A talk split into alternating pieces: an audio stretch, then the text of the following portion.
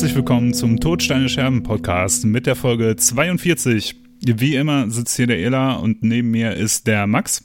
Hello. Der Fredi. Sei gegrüßt. Ich habe verstanden, like a goose. äh, wir haben auch einen Gast, aber bevor wir auf den Gast eingehen, ähm, vielleicht äh, ein paar Geschichten aus dem Leben. 42 ist ja die magische Zahl, die alles beantwortet, denn woher kommt äh, dieser Mythos? Aus irgendeinem Film, Normalerweise kommt jetzt eine Antwort von euch. Ja, aber das kommt doch aus dem Film, Anhalter oder? durch die Galaxie. Genau, richtig. Don't panic. Äh, Ja. Bei uns äh, auf Arbeit gibt es so eine Kirche um die Ecke. Die haben, äh, als Covid anfing, so eine Plakatwerbung irgendwie aufgebaut, wo so eine ähm, abgerollte Rolle Klopapier ist. Und auf dieser abgerollten Rolle Klopapier steht Don't panic. Das ist mir jetzt dazu eingefallen. Mm. Cricket Sounds, genau. Ich habe den Film Gut. nie gesehen, tatsächlich. Äh, Ich kann da gar nicht mitreden gerade. Oder das Buch gelesen. Ja, Das lesen, lesen erst recht nicht.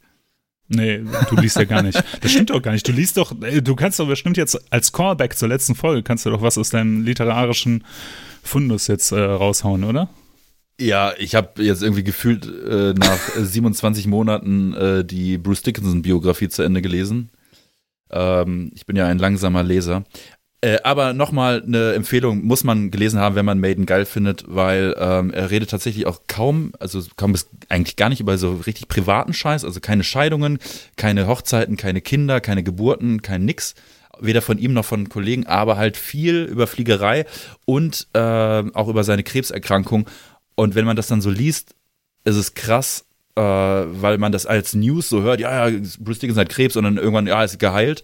Aber wenn du dann mal so hörst, wie dieser Prozess war und wie schlimm das war und dass ihm irgendwie so der, der halbe Kiefer da weggefault ist und was weiß ich nicht, also das ist schon echt, äh, echt, echt schlimm. War echt schlimm, aber sehr aufschlussreich und äh, gut geschrieben. Nettes Buch, kann man gut lesen.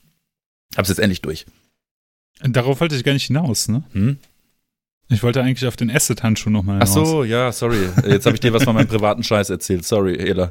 ähm, das ist kein Problem. Tut du kannst nochmal erzählen, wie, wie lange hast du nochmal für das Buch gebraucht von Bruce Dickinson, Nee, das jetzt äh, ungefähr zum fünften oder sechsten Mal in diesem Podcast vorkommt? Also der, ähm, der Franco, Gitarrist bei Crosswald, ähm, ein fleißiger Hörer der ersten Stunde, hat äh, mir geschrieben und meinte, äh, er wüsste auf jeden Fall, welchen Pierre wir meinten oder welchen Pierre Freddy meinte, als er, als Freddy von seiner London-Story erzählt hat, die ja ungefähr zehn Jahre her ist oder so. Und deswegen war ich so ein bisschen verwundert, dass äh, Franco direkt wusste, um wen es da geht. Und es gibt wohl viele sagenumwobene Geschichten über diesen Pierre und dieser Acid-Handschuh ist wohl in ganz Europa bekannt.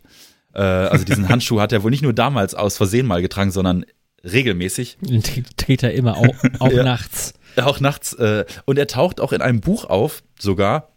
Dort wird er kurz erwähnt.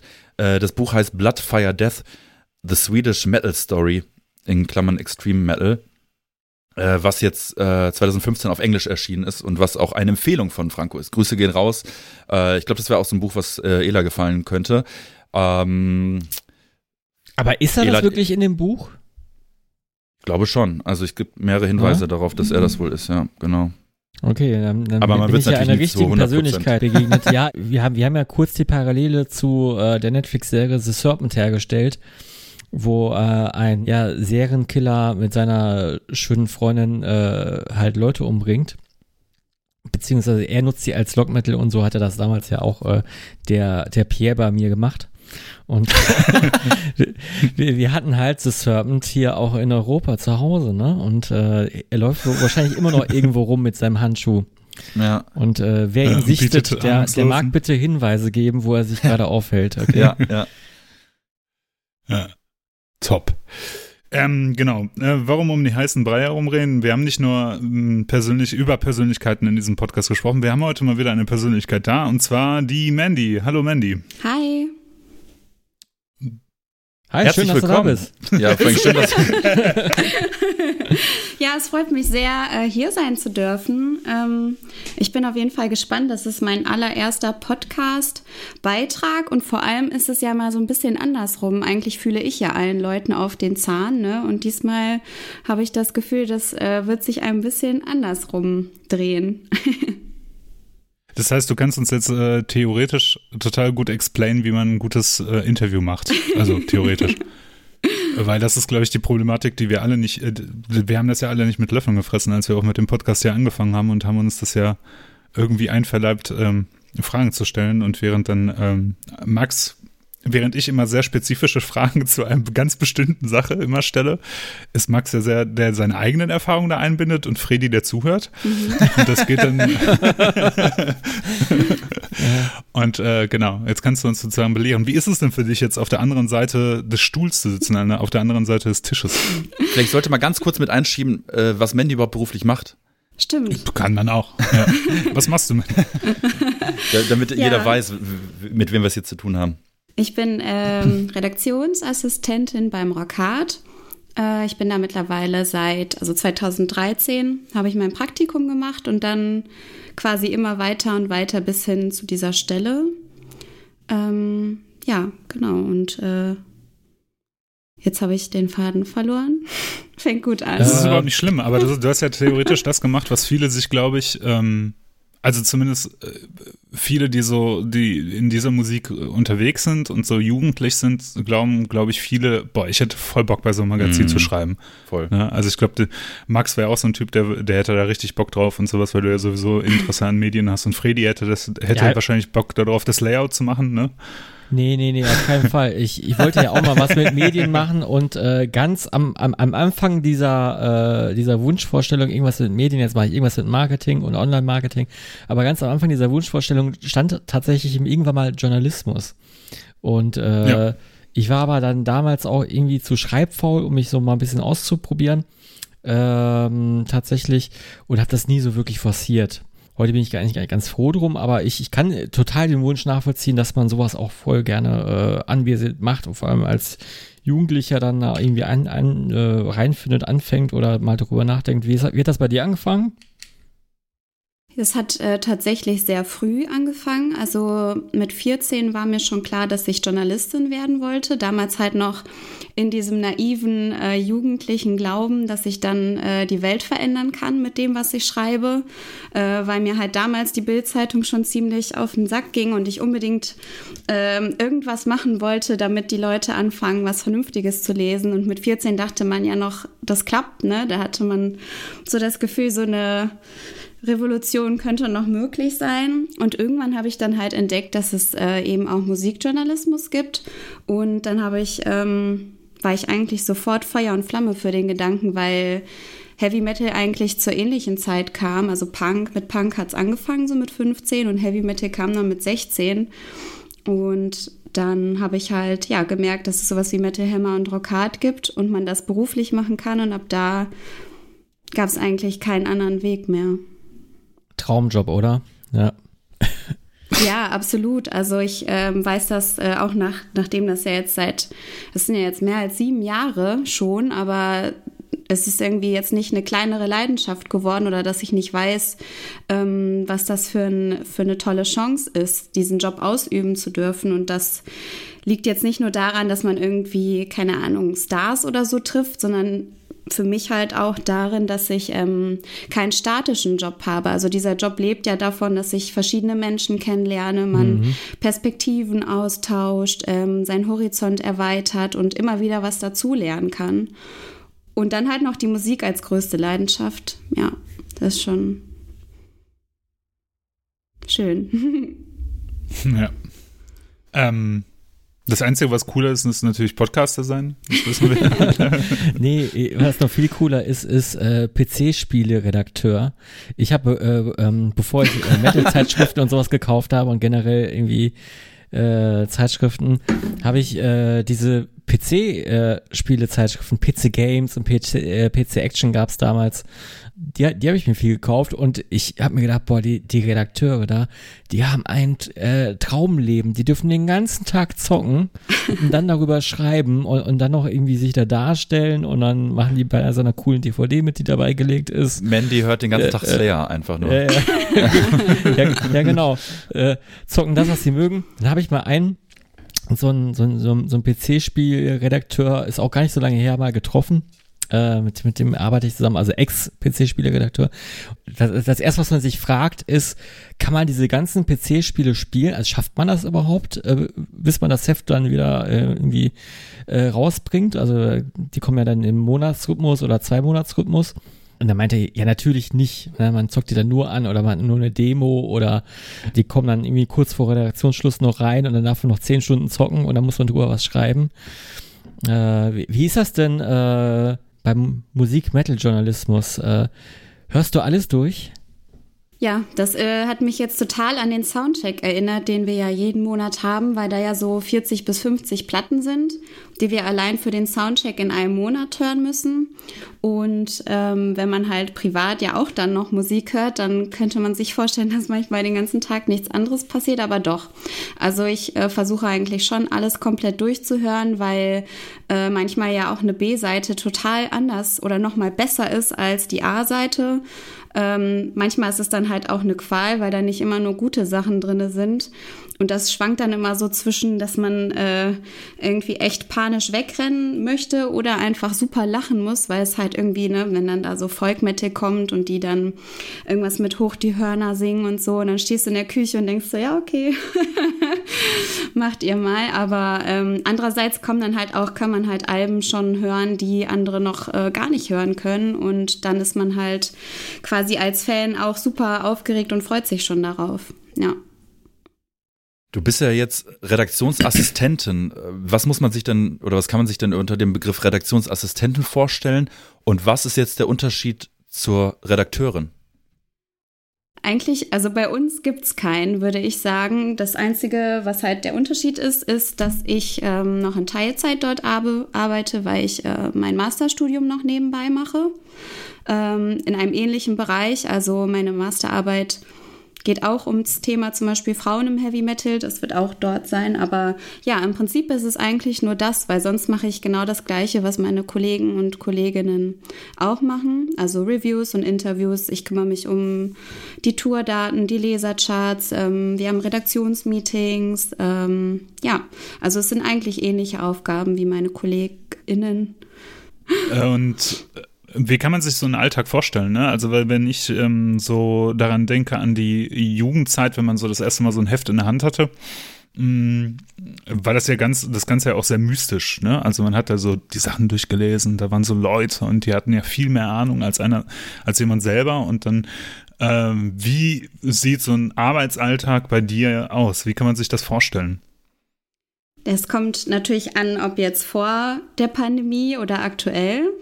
Hm. Ne? Also vor der Pandemie ist es eigentlich, ähm, ja, einfach traumhaft, kann man sagen. Also, ähm, weil wir halt uns äh, fünfmal die Woche im Büro sehen. Wir haben halt feste Zeiten, wo ähm, ja, wir alle zusammenkommen und jeder hat halt sein Büro. Ich teile mir meins noch mit einer Kollegin zum Beispiel und ja, dann wird halt den ganzen Tag Musik gehört, ähm, über Musik diskutiert, jeder macht sein Kram, seine Interviews.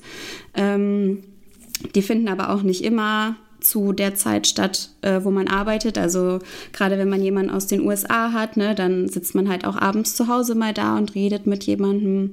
Dazu kommen ja die ganzen Festivals, die man besucht, dann für die Arbeit, die Konzerte und unser eigenes Festival, was wir auch mitgestalten. Ähm, und ja, im Prinzip ist man halt ständig äh, im Austausch mit anderen Menschen oder ähm, hört Musik und ähm, ja, also das heißt, es ist schon so ein sehr äh, sozial, also von, von, von sozialen geprägter Job, ne? Also weil ich glaube, was viele sich als so auch denken, ist so ein Cave-Dweller-Job irgendwie, dass man so irgendwie in seinem Büro sitzt oder in seinem, in, in seinem Kämmerchen. Das ist auch noch so ein Bild, das glaube ich viele auch so bei, bei, was Freddy erzählt hat, bei solchen Computermagazinen oder sowas im, Haut, im Kopf haben. Das sind so Leute, die hängen halt den ganzen Tag da an ihren Geräten rum äh, und dann halt für Musikjournalisten mit ihren Platten rum und unterhalten sich gar nicht. Aber im Prinzip äh, sagst du ja, es ist ein sehr sozialer Beruf mit viel Austausch, also auch untereinander. Ja, also ich kann natürlich nur fürs Rockhard sprechen, weil ich auch sonst ähm, davor keine großen Erfahrungen gemacht habe. Aber bei uns ist das halt schon so. Also das sind, ähm, da vermischen sich Arbeits- und Privatleben zum Beispiel auch fast komplett, weil äh, ich würde viele meiner KollegInnen auch als äh, meine Freunde und Freundinnen mittlerweile bezeichnen. Ähm, und ja, man teilt ja auch gerade dadurch, dass man dann zusammen Konzerte und Festivals besucht, äh, auch viel, viel mehr als nur die Arbeit miteinander. Und ähm, ich glaube, wenn man immer wieder neue Interviews äh, führt, dann ist es schon wichtig, dass man ja irgendwie einen Draht zu Menschen hat und eben nicht so in seinem Kämmerchen ist, sondern äh, einander inspirieren kann und ähm, eben auch ja auf diese Interaktion überhaupt aufspringen kann, weil die besten Interviews sind eigentlich die, die sich zu so einem Selbstläufer entwickeln. Auch wenn du dich gar nicht kennst, ist das manchmal so, dass du dann dich mit jemandem unterhältst und dann halt wirklich so das Gefühl hast, du stehst gerade auf dem Festival und hast einfach jemanden beim Bier getroffen und jetzt ähm, unterhältst du dich über Gott und die Welt. Mhm. Gibt es irgendwas, wo du sagen würdest, dass ähm, jetzt hast du, ähm, wie wir ja schon festgestellt haben, einen Traumjob, dein, dein, weil du, dein Job ist ja auch irgendwie dein Hobby. Und äh, Gibt es irgendwas, was dein Hobby sozusagen durch deinen Job vermiest? Also so, dass, mm, ne, wir haben schon häufiger darüber gesprochen, ne, also durch Entmystifizierung, weil äh, es gibt ja immer so, wenn man, wenn man das beruflich macht, auch große Bands, die das beruflich machen, die sehen das dann so ein bisschen abgeklärter und diese ganze, das ganze Magische, das, das, das Musik um, umwebt, ähm, das fällt ja in manchen Situationen auch einfach weg. Erlebst du das auch so oder hat, hat dein Job deine Perspektive auf die Musik irgendwie verändert? Das ist eine interessante Frage. Tja, die kommen ja auch von mir. ähm, also ich würde sagen, dass ich mir grundsätzlich das total bewahren konnte. Äh, also ich fühle nach wie vor diese Leidenschaft, bin immer noch aufgeregt vor dem Interview, wenn ich irgendwen anrufen muss oder so. Das ist irgendwie noch nicht zu so einer alltäglichen Praxis geworden. Ähm, natürlich ist es halt, also ich bin manchmal zum Beispiel, wenn ich halt jetzt so einen Soundcheck-Tag habe und da echt ganz viele Platten hintereinander höre, die ja so überhaupt nicht meiner Vorstellung von Musik entsprechen oder von Metal. Also sprich, ähm, wenn das halt so sehr ähm, aus der Manufaktur heraus gemacht klingt, super fett produziert und unnatürlich, wo so dieses Handwerk, was ich halt mit Heavy Metal verbinde und die die Authentizität vielleicht auch und dieses ähm, freie Kreative, was eben losgelöst von ähm, von der Musikindustrie ist, wie es halt heute im Underground immerhin noch praktiziert wird. Ja, und wenn sowas halt ganz viel hintereinander kommt, dann ist es manchmal echt äh, schwer. Aber dann muss man halt einfach danach eine richtig geile Platte auflegen und dann geht's auch wieder. mm, okay. Und ähm, wie erlebst du das jetzt als Teil des Musikbusiness? Also, ähm, weil das ist ja sowas, was viele Fans ja nicht mitkriegen, wie das Musikbusiness so läuft. Und ähm, wenn ich so an meine eigene Erfahrung denke, dann ist das so ein, so ein Ding, wo ich mir halt immer wieder denke, Mensch, das, also wo ich mich halt auch darüber auf, abfacke, weil ich halt einfach denke, dass das Musikbusiness ähm, echt eigentlich die Kreativität von vielen Menschen, glaube ich, dämmt. Aber erlebst du das auch so, dass, dass dieser Business-Aspekt manchmal überhaupt gar nicht in den Job reinpasst? Hm, das ist ähm, schwierig. Mal kurz überlegen. Also ich. Oder erlebst, also oder du kriegst das gar nicht mit. Oder das kann ja auch so sein, ne? Also, weil ich kann mir das auch vorstellen, dass dadurch, dass dein Job ist ja zu konsumieren im, äh, in dem einen Sinne und dann was selber was Kreatives daraus zu machen. Ne?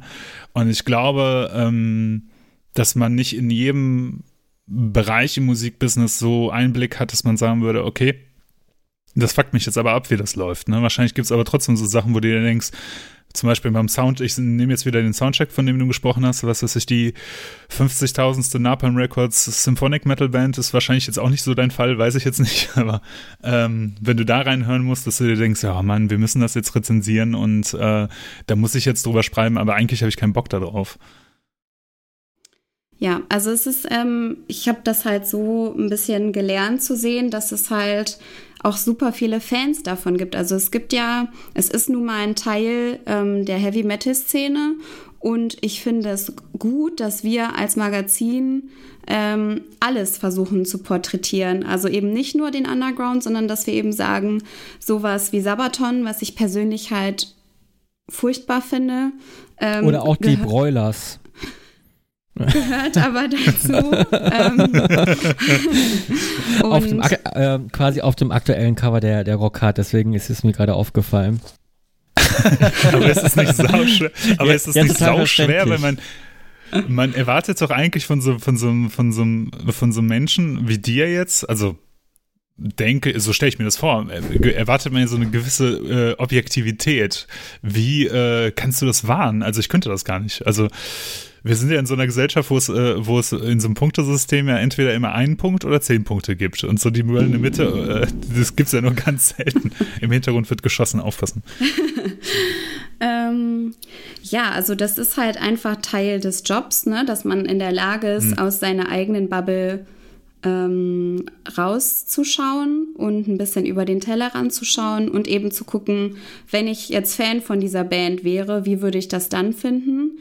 Ähm, das äh, gelingt mir, glaube ich, eigentlich ganz gut, aber trotzdem fließt gerade im Soundcheck auch immer meine subjektive Meinung mit ein.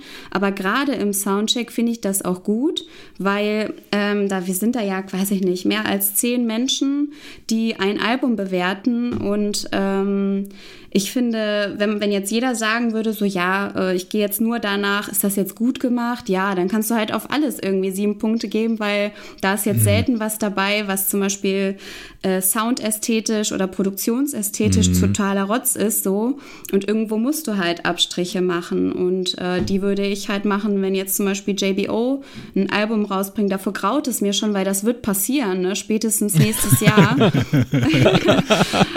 wenn wieder eine Tour, Geil. also die gehen ja auf Tour, das heißt, sie werden bestimmt auch ein Album rausbringen und da bin ich halt mit mir schon am Hadern, ob das irgendwie überhaupt einen Punkt wert ist. Ne? Ja, du kannst gar nicht aussetzen, ne? Witzig. Äh, das, das, ist ja auch schwierig. Ähm, nee, ich, ich, finde das alles sehr sympathisch, äh, was du sagst. Ähm, hat sich schon mal n, ja eine Band, äh, ein Künstler, Künstlerin sich bei dir gemeldet äh, auf eine Bewertung hin? Nee, bisher noch nicht, aber Fans zum Beispiel. Also Ach, wirklich? Ähm, es gab schon mal, ja, es gab einen Leserbrief zum Beispiel äh, nach einem Interview, wo ich ähm, irgendwie so, ich habe, glaube ich, von authentischer Underground-Musik äh, im Vergleich zu so etwas wie Sabaton gesprochen und ähm, Daraufhin äh, kam halt ein Leserbrief, wo drin stand, ähm, dass ich keine Ahnung hätte, was gut ist und dass äh, Sabaton wenigstens irgendwie, ich weiß nicht, ordentlich produziert ist und richtig guter Metal und das, was ich immer abfeier, halt irgendwie wahrscheinlich höchstens im Keller ähm, äh, aufgenommen wurde und solche Sachen. Aber das ist dann ja auch okay. Also ich muss ehrlich sagen, so am Anfang war das für mich äh, schwierig so, wenn positive oder negative Kritik kam, dann war das äh, entweder richtig gut oder richtig schlecht. Aber man gewöhnt sich halt erstens mit der Zeit dran und zweitens, ähm, für mich ist, glaube ich, das Schlimmste, wenn ich irgendwas schreibe und es würde jemanden gar nicht mehr berühren. Also wenn er das liest und dann einfach weiterblättert. Also dann ist es mir lieber, dass er sich aufregt und irgendwie denkt, nee, also das hat jetzt irgendwas mit mir gemacht, da muss ich jetzt mal was zu sagen oder da muss ich mit meinem Kollegen drüber diskutieren. Das ist für mich viel, viel besser als, ähm, ja, wenn er sagt, hm, okay, und dann weiterblättert.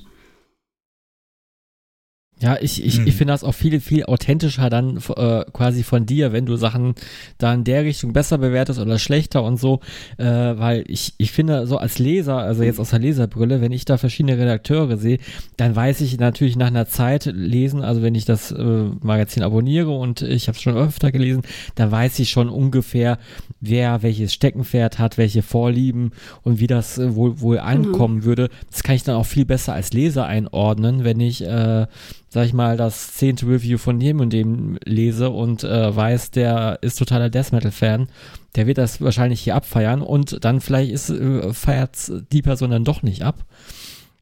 Äh, das macht das ja ganz noch viel interessanter eigentlich, ne? Und deswegen ist das ja eu bei euch ja eine Gesamtwertung. Ja, und mit den, mit den Redakteuren hast du natürlich auch irgendwie vielleicht auch so ein bisschen so dein persönlichen Gatekeeper oder wie auch immer man das nennen möchte. Ne? Also wenn ich jetzt sagen wir mal Mandy-Fan bin und äh, ich weiß halt, Mandy hört den, den und den Sound, das weiß ich auch, also den, den ich auch mag. Und Mandy äh, gibt jetzt für die Platte XY äh, sieben Punkte. Äh, und ich kenne diese Band überhaupt nicht, ist vielleicht eine Newcomer-Band, dann äh, ist es vielleicht auch schon mal so ein Wegweise, ah, okay, ich glaube, das könnte auch in meine Richtung gehen. Und der Sabaton-Fan hat dann vielleicht seinen Redakteur, wo er sagt, okay, äh, ähm, symphonischer Keyboard, Metal, whatever, ähm, findet der auch gut, äh, dann kann ich da vielleicht auch so ein bisschen auf seine, auf seine Meinung äh, vertrauen. Hm man muss vielleicht auch dazu sagen, dass wir uns ja auch schon relativ lange kennen und wir so praktisch vom, vom Rande her äh, so deine, deine Entwicklung so mitbekommen haben. Du bist ja auch noch, ich vergesse ja auch mal, du bist ja auch echt ein paar Jahre jünger als wir und du hast ja auch irgendwie sehr, sehr zielstrebig das irgendwie so vorangetrieben. Äh, man hat das so live mitbekommen, wie du dann auf einmal Praktikantin warst und dann irgendwann einen, einen richtigen festen Job dort bekommen hast, wo man ehrlicherweise auch sagen musste, als Außenstehender, der sich jetzt mit dem Business auch nicht so auskennt, war das auch für mich eher positiv überraschend, dass das wirklich so geklappt hat, weil Praktikanten beim Rockhard habe ich eine Million kennengelernt, aber niemanden, der dann irgendwie danach gesagt hat, yo, ich bleib, ich bleib da oder wo das Magazin gesagt hat, wir, du bleibst bitte hier. Das finde ich halt irgendwie, ähm, also findest du, findest du diesen Werdegang nicht auch krass, wenn du manchmal so, so zurückblickst? Ja, total. Also man sieht's ja dann im Podcast gleich nicht, wenn die Leute das hören, aber ich äh, weiß nicht, ich werde schon ein bisschen rot dabei, wenn ich mir einfach vorstelle, also wenn du das so erzählst, ne, weil das irgendwie dann schon sehr besonders klingt und ist es vielleicht auch, ähm, weil es halt irgendwie so ein richtiger Do-it-yourself-Weg war. Also, ne, ich musste im Rahmen meines Studiums ein Praktikum ablegen und wollte das sofort beim Rockhard machen. Also ich habe mich nur da beworben und nirgendwo anders, weil ich, ich wusste so, das will ich und Plan B gibt's für mich eigentlich nicht. Und ähm, ja, dann musste man halt ein paar Texte dahin schreiben und anschließend zum Bewerbungsgespräch und solche Sachen.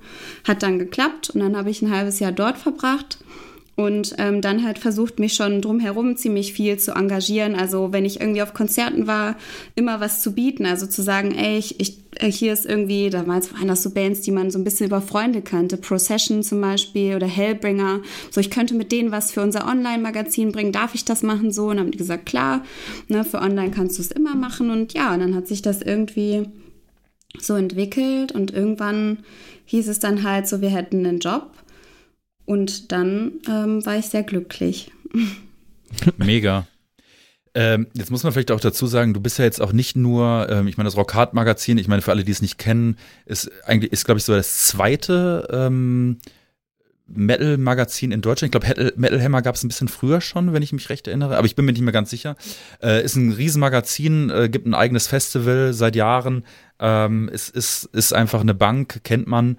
Ähm, jetzt bist du ja nicht nur für den, diesen Print-Bereich zuständig und, und, und, und schreibst für Print als auch für, für Online, sondern machst ja auch hier und da auch mal ein Video-Interview.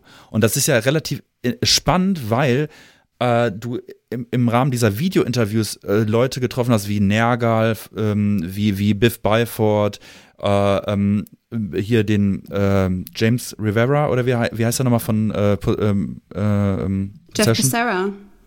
Mhm, Jeff Becerra, ja. Genau. Ja. Und unter, oder, oder auch hier den Kopf äh, hinter, ich habe ja immer so ein tolles Namens, Namensgedächtnis, hinter Inquisition, äh, was übrigens ähm, auf YouTube relativ durch die Decke gegangen ist über die, über die Jahre. Ne? Also es, es gibt, wenn man sich die Kommentare durchliest, ich habe ja echt Schlimmes befürchtet bei den Kommentaren, aber die Kommentare sind sehr viel The Best Inquisition Interview ever, weil das ist, das geht halt nur sechs oder acht Minuten, aber es mhm. ist halt sehr mhm. kompakt. Das finde ich eigentlich auch ganz gut. Also von mir aus könnte das Rock das gerne noch mehr ausbauen und auch noch längere Sachen machen. Ich weiß, das gab und gibt es auch aber diese, dieses, dieser Snack-Content, den ihr da im Grunde macht auf dem Festival, man, du greifst dir den, es gibt eine Kameraperspektive, das wird hinterher schwarz-weiß gezogen und, äh, und es geht irgendwie, wenn du, wenn du einen guten Gesprächspartner hast, dann kommt da auch viel raus, äh, viel bei rum. Ähm, aber das ist ja trotzdem ein anderes Terrain, als jetzt, sagen wir mal, sich hinzusetzen und einen Artikel zu schreiben. Ähm, wie findest du das im Vergleich? Ja, das ist ganz unterschiedlich und ich hätte auch nie gedacht, dass ich sowas wie Video-Interviews mal machen werde, weil ich gar nicht so der Kameramensch bin, dachte ich immer. Aber dann wurde ich halt einfach ins kalte Wasser geschmissen, dachte, es ist eine Chance, warum nicht? Und irgendwie ist man dann so ein bisschen an sich selber halt gewachsen in der Situation. Ähm, es ist halt, du kannst ja gar nicht irgendwie nachträglich was bearbeiten. Ne? Du bist fast wie live, weil so viel kannst du jetzt auch nicht rausschneiden, ohne dass es auffällt. Ähm, was mir daran sehr gefällt, ist halt, dass du den Menschen immer persönlich vor dir hast. Also es gibt ja auch viele Telefoninterviews und dann siehst du den, die Person äh, nicht und das macht es für mich manchmal zum Beispiel schwieriger. Mail-Interviews sind ganz schwierig, weil es ist einfach nur so ein Hin und Her und man kann nicht so gut eine Verbindung aufbauen und persönliche Interviews, da findest du halt sehr oft diese Connection dann zueinander, weil ne, du siehst den anderen und ähm, kannst halt einfach, hast viel mehr Mitte sozusagen. Und ja. Hat das dann. Gab es denn in deiner Karriere da ähm, irgendwelche Interviews oder G Geschichten, oder sagen wir mal wirklich Interviews, weil das, glaube ich, immer ähm, für jeden Fan was Besonderes ist. Äh, irgendwie ein Interview, was total herausgestochen ist, vielleicht positiv oder negativ. Muss ja nicht den Namen des Musikers nennen, mhm. wenn es negativ ist. ähm, boah, ich habe da schon da habe ich natürlich schon sehr viel erlebt mittlerweile ähm, in der ganzen Zeit. Muss ich mal überlegen. Mm, also ich kann ja einfach mal erzählen, was für mich persönlich ähm, mhm. besonders war. Und das war zum Beispiel, als ich Matthias Jabs von den Scorpions ähm, interviewen durfte, persönlich in Hannover, meine Heimatstadt. Ne? Mhm. Und ähm, da macht man sich natürlich viele Gedanken, wie ist der jetzt drauf? Weil äh, der könnte eine totale Rockstar-Attitüde haben, totales Arschloch und du kannst nie wieder Scorpions hören. Das ist halt immer die eine Variante und die eine Gefahr, die man äh, hat. Oder der ist halt total cool drauf und du hörst dann einen Monat lang nur noch Scorpions. Und ähm, zum Glück war es halt das Letztere der Fall. Der war total ähm, entspannt, total freundlich, sympathisch, hat sich auch über die Zeit, die wir hatten, Zeit genommen. Also der Manager kam schon rein und der so, nee, ich beantworte jetzt noch den Rest der Frage. Dann hat er mich noch gefragt, wie lange ich das schon mache und so weiter. Und ähm, ich durfte noch ein Foto mit dem machen und dann dachte ich so, boah, das war halt echt cool. Ich musste aber auch diese Erfahrung machen, dass besonders die schon sehr lange im Business, äh, die Musiker, die lange im Business sind, die schon sehr professionell arbeiten und wo man so denkt, boah, es sind schon Rockstars, dass gerade die, dann sind die halt auch professionell mit dir umgehen. Und ähm, da habe ich eigentlich so die wenigsten negativen Erfahrungen gemacht. Und dann gibt es halt kleine Bands, die sind meistens sehr dankbar, manchmal auch recht schüchtern. Also da hatte ich schon mal zwei Jungs bei Skype und äh, äh, Band ist super cool, Mucke ist super cool, aber ich hatte das Gefühl, dass mir so zwei 16-Jährige gerade einen Telefonstreich spielen, weil äh, ich halt, egal was ich gefragt habe, da kam einfach äh, nichts zurück und die haben sich so ein bisschen einen abgekichert. Naja, und dann äh, habe ich das aber halt auch so runtergeschrieben, ne? Ja. kann man nichts machen. Das aber, stellt ja auch nur die Realität wahr. Ja. Ne? Aber, aber das fand ich jetzt total interessant, weil ähm, so, so als Leser, wenn man dann Interviews liest, äh, von, von manchen Interviews ist man dann auch ein bisschen so, sag ich mal, gelangweilt, weil man fa fast immer dasselbe liest. So, das kommt bei mir oft vor. Und es gibt, äh, ich bin manchmal erschrocken, wenn ich äh, Interviews von Bands lese, von denen ich die Musiker kenne oder wenn, wenn das befreundete Bands sind, ähm, dann bin ich manchmal erschrocken, wie, wie, ähm, wie sag ich's mal, die, die. Wie anders die sind? Ja, wie, wie langweilig oder wie ja, wie uninspiriert oder wie konsensmäßig diese Interviews sind. Ne? So bloß nichts Falsches sagen und äh, bloß nicht anecken, mit, mit jedem irgendwie äh, funktionieren können und jetzt mal die äh, par excellence Antwort geben, äh, im, im, immer wenn es um Songwriting geht. Ja, wir machen das alle im Proberaum und das ist echt und bla bla, wie, wie oft ich das schon gelesen habe. Also äh, hast du auch den Eindruck bei Leuten, die du schon irgendwie länger kennst, so, so warum läuft das jetzt so, warum könnte es nicht noch interessanter sein? Klar, also es gibt ähm, Musiker, die, also das, das Interview lebt halt nicht nur von den Fragen, die du stellst, sondern immer auch von äh, dem, mhm. der antwortet. Und da habe ich schon so viele krasse Unterschiede gehabt. Ähm, also es gibt halt ne, Interviews, da bereitest du dich super gut vor und hast auch jemanden, der mit dem das super gut läuft. Also ich habe zum Beispiel mal Ketzer äh, einfach in Köln in der Kneipe getroffen. Und das war, glaube ich, ähm, eines der besten Interviews, die ich so hatte, weil das einfach ein total cooles Gespräch war und man sich geöffnet hat und man sowohl über Musik mhm. im Allgemeinen gesprochen hat, als auch über die Band, als auch über das neue Album.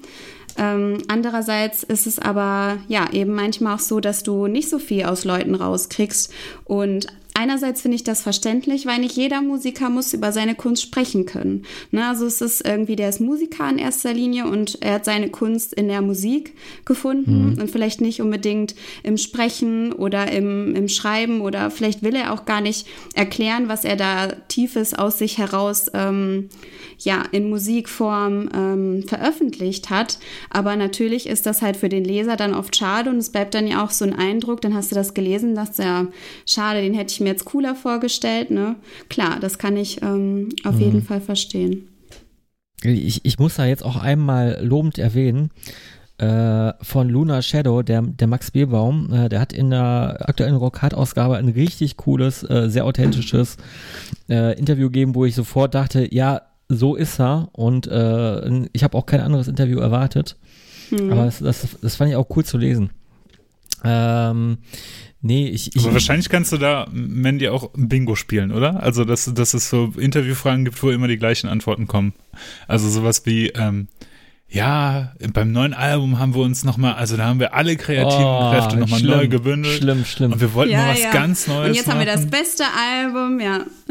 Ja, ja, genau, genau. Und ja, ja wir sind, wir haben uns von Gitarristen XY getrennt, weil es gab da persönliche Differenzen aber wir sind trotzdem äh, als Brüder auseinandergegangen genau, ja, und ja. Äh, kann ja, auch bestimmt Bingo spielen. Klar, aber genauso kannst du halt auch oft äh, mit journalistischen Fragen Bingo spielen. Also gerade ähm, ja, wenn du viele so von diesen Online-Sachen ähm, liest, dann sind halt so oft einfach nur so Standardfragen, die wahrscheinlich per Fragebogen immer an jede Band geschickt wird. Oh, ja. Und das finde ich halt so ganz fürchterlich und ich hoffe, dass ähm, die Menschen da draußen da halt den Unterschied merken. Also ich will nicht sagen, dass das immer nur im Digitalen ist, auf keinen mhm. Fall. Aber ich zum Beispiel glaube, dass Printjournalismus nach wie vor super wichtig ist, dass sich nur die Rolle halt vielleicht ein bisschen verändert hat. Also dass es einfach zum Beispiel erstens viel mehr Releases gibt als in den 80ern, in den 90ern und zweitens auch viel mehr Journalistinnen und Journalisten oder Leute, die halt so tun, als wären sie welche. Und ähm, dass es halt quasi immer noch qualitativen, hochwertigen Journalismus gibt und der die Fans quasi wie in so einem Dschungel ein bisschen versucht durchzuführen und zu zeigen, okay, das ist gut und das ist nicht. Und da kann ich als Fan sagen, okay, hier kann ich mich drauf verlassen, so, das ist, äh, ne, das äh, läuft bei denen noch.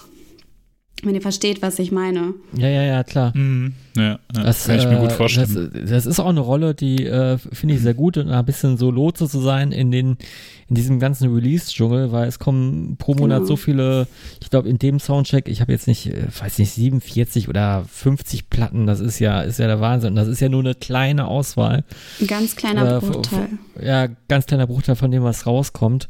Ähm, und trotzdem gibt es dann irgendwie auch so, so Leute, die führen dann Interviews mit, äh, woher kommt euer Bandname, ne? Da, da kann er Max auch von, von Liedchen singen. Äh, das, äh, wie, wie, oft ich diese Frage mal äh, damit, damals bei Eraser beantworten musste. Schlimm. Woher kommt eigentlich der Name? Äh, Freddy? Von einer Packung einer Grafikkarte. Äh, übrigens, äh, Fun, Fun, Fact, äh, Mandy, äh, du hast ja äh, äh, Freddy auch schon mal interviewt. Ich wollte es gerade sagen, ja. genau. Ja, wir haben Eraser. Da wahrscheinlich ist die Frage gefragt, äh, äh, ich hoffe, die Frage ist nicht gefallen. nein, nein, nein. Äh, war, war, tatsächlich eins, äh, eins der besten Interviews, die ich so erlebt habe, weil oh. die Vorbereitung sehr gut war. Dankeschön, ja. Äh, das ist auch mein Anspruch. Also, ähm, eben sowohl für den Künstler oder die Künstlerin als auch für die Fans halt irgendwas zu kreieren, Fragen zu stellen, die ähm, ja vielleicht noch nicht hundertmal wenigstens gestellt worden sind und ähm, dadurch halt irgendwie trotzdem immer weiter halt was Spannendes zu erschaffen und gerade eben, wie ich schon sagte, durch, dadurch, dass es jetzt so viele Online-Sachen gibt und wo dann halt diese Frage gestellt wird, ja, und wo habt ihr das neue Album aufgenommen? Ja, okay, und was ist dein Lieblingssong von dem Album so? Dann denke ich mir so, okay, das steht da scheint alles schon im Internet oder bei Wikipedia oder so, ne? Und man muss halt irgendwie versuchen, darüber hinaus zu gehen und am besten eben noch eine Verbindung zu den Musikern und Musikerinnen zu schaffen. Und ja, tatsächlich, ähm, also ich versuche auf jeden Fall, dass das immer so klappt und habe tatsächlich, glaube ich, dadurch auch schon viele ja, Beziehungen aufgebaut einfach, ne? Also das zu, zu bestimmten Künstlern oder so, ja. Ich glaube auch, dass das ähm, im Aufkommen von Social Media ähm, des Journalismus oder Musikjournalismus dann nochmal eine ganz andere Funktion ein, einnehmen musste. Also ich glaube halt durch Social Media und dadurch, dass halt so Bands sich auch nach außen hin äußern können, ne? Ähm, sind manche Fragen in so Interviewgeschichten wahrscheinlich überhaupt nicht mehr interessant. Ne? Also warum sollte man heutzutage noch sowas fragen wie, was ist dein Lieblingssong, wenn die Band das selbst auf ihrem Facebook- oder Instagram-Profil postet? Hört euch den Song an, das ist übrigens unser Lieblingssong von dem Album. Ne? Und ich glaube, da nimmt äh, Musikjournalismus nochmal eine andere ähm, Ebene an. Und außerhalb von dem, wie die Bands sich imagegetreu vielleicht auch ausgeben nach außen hin.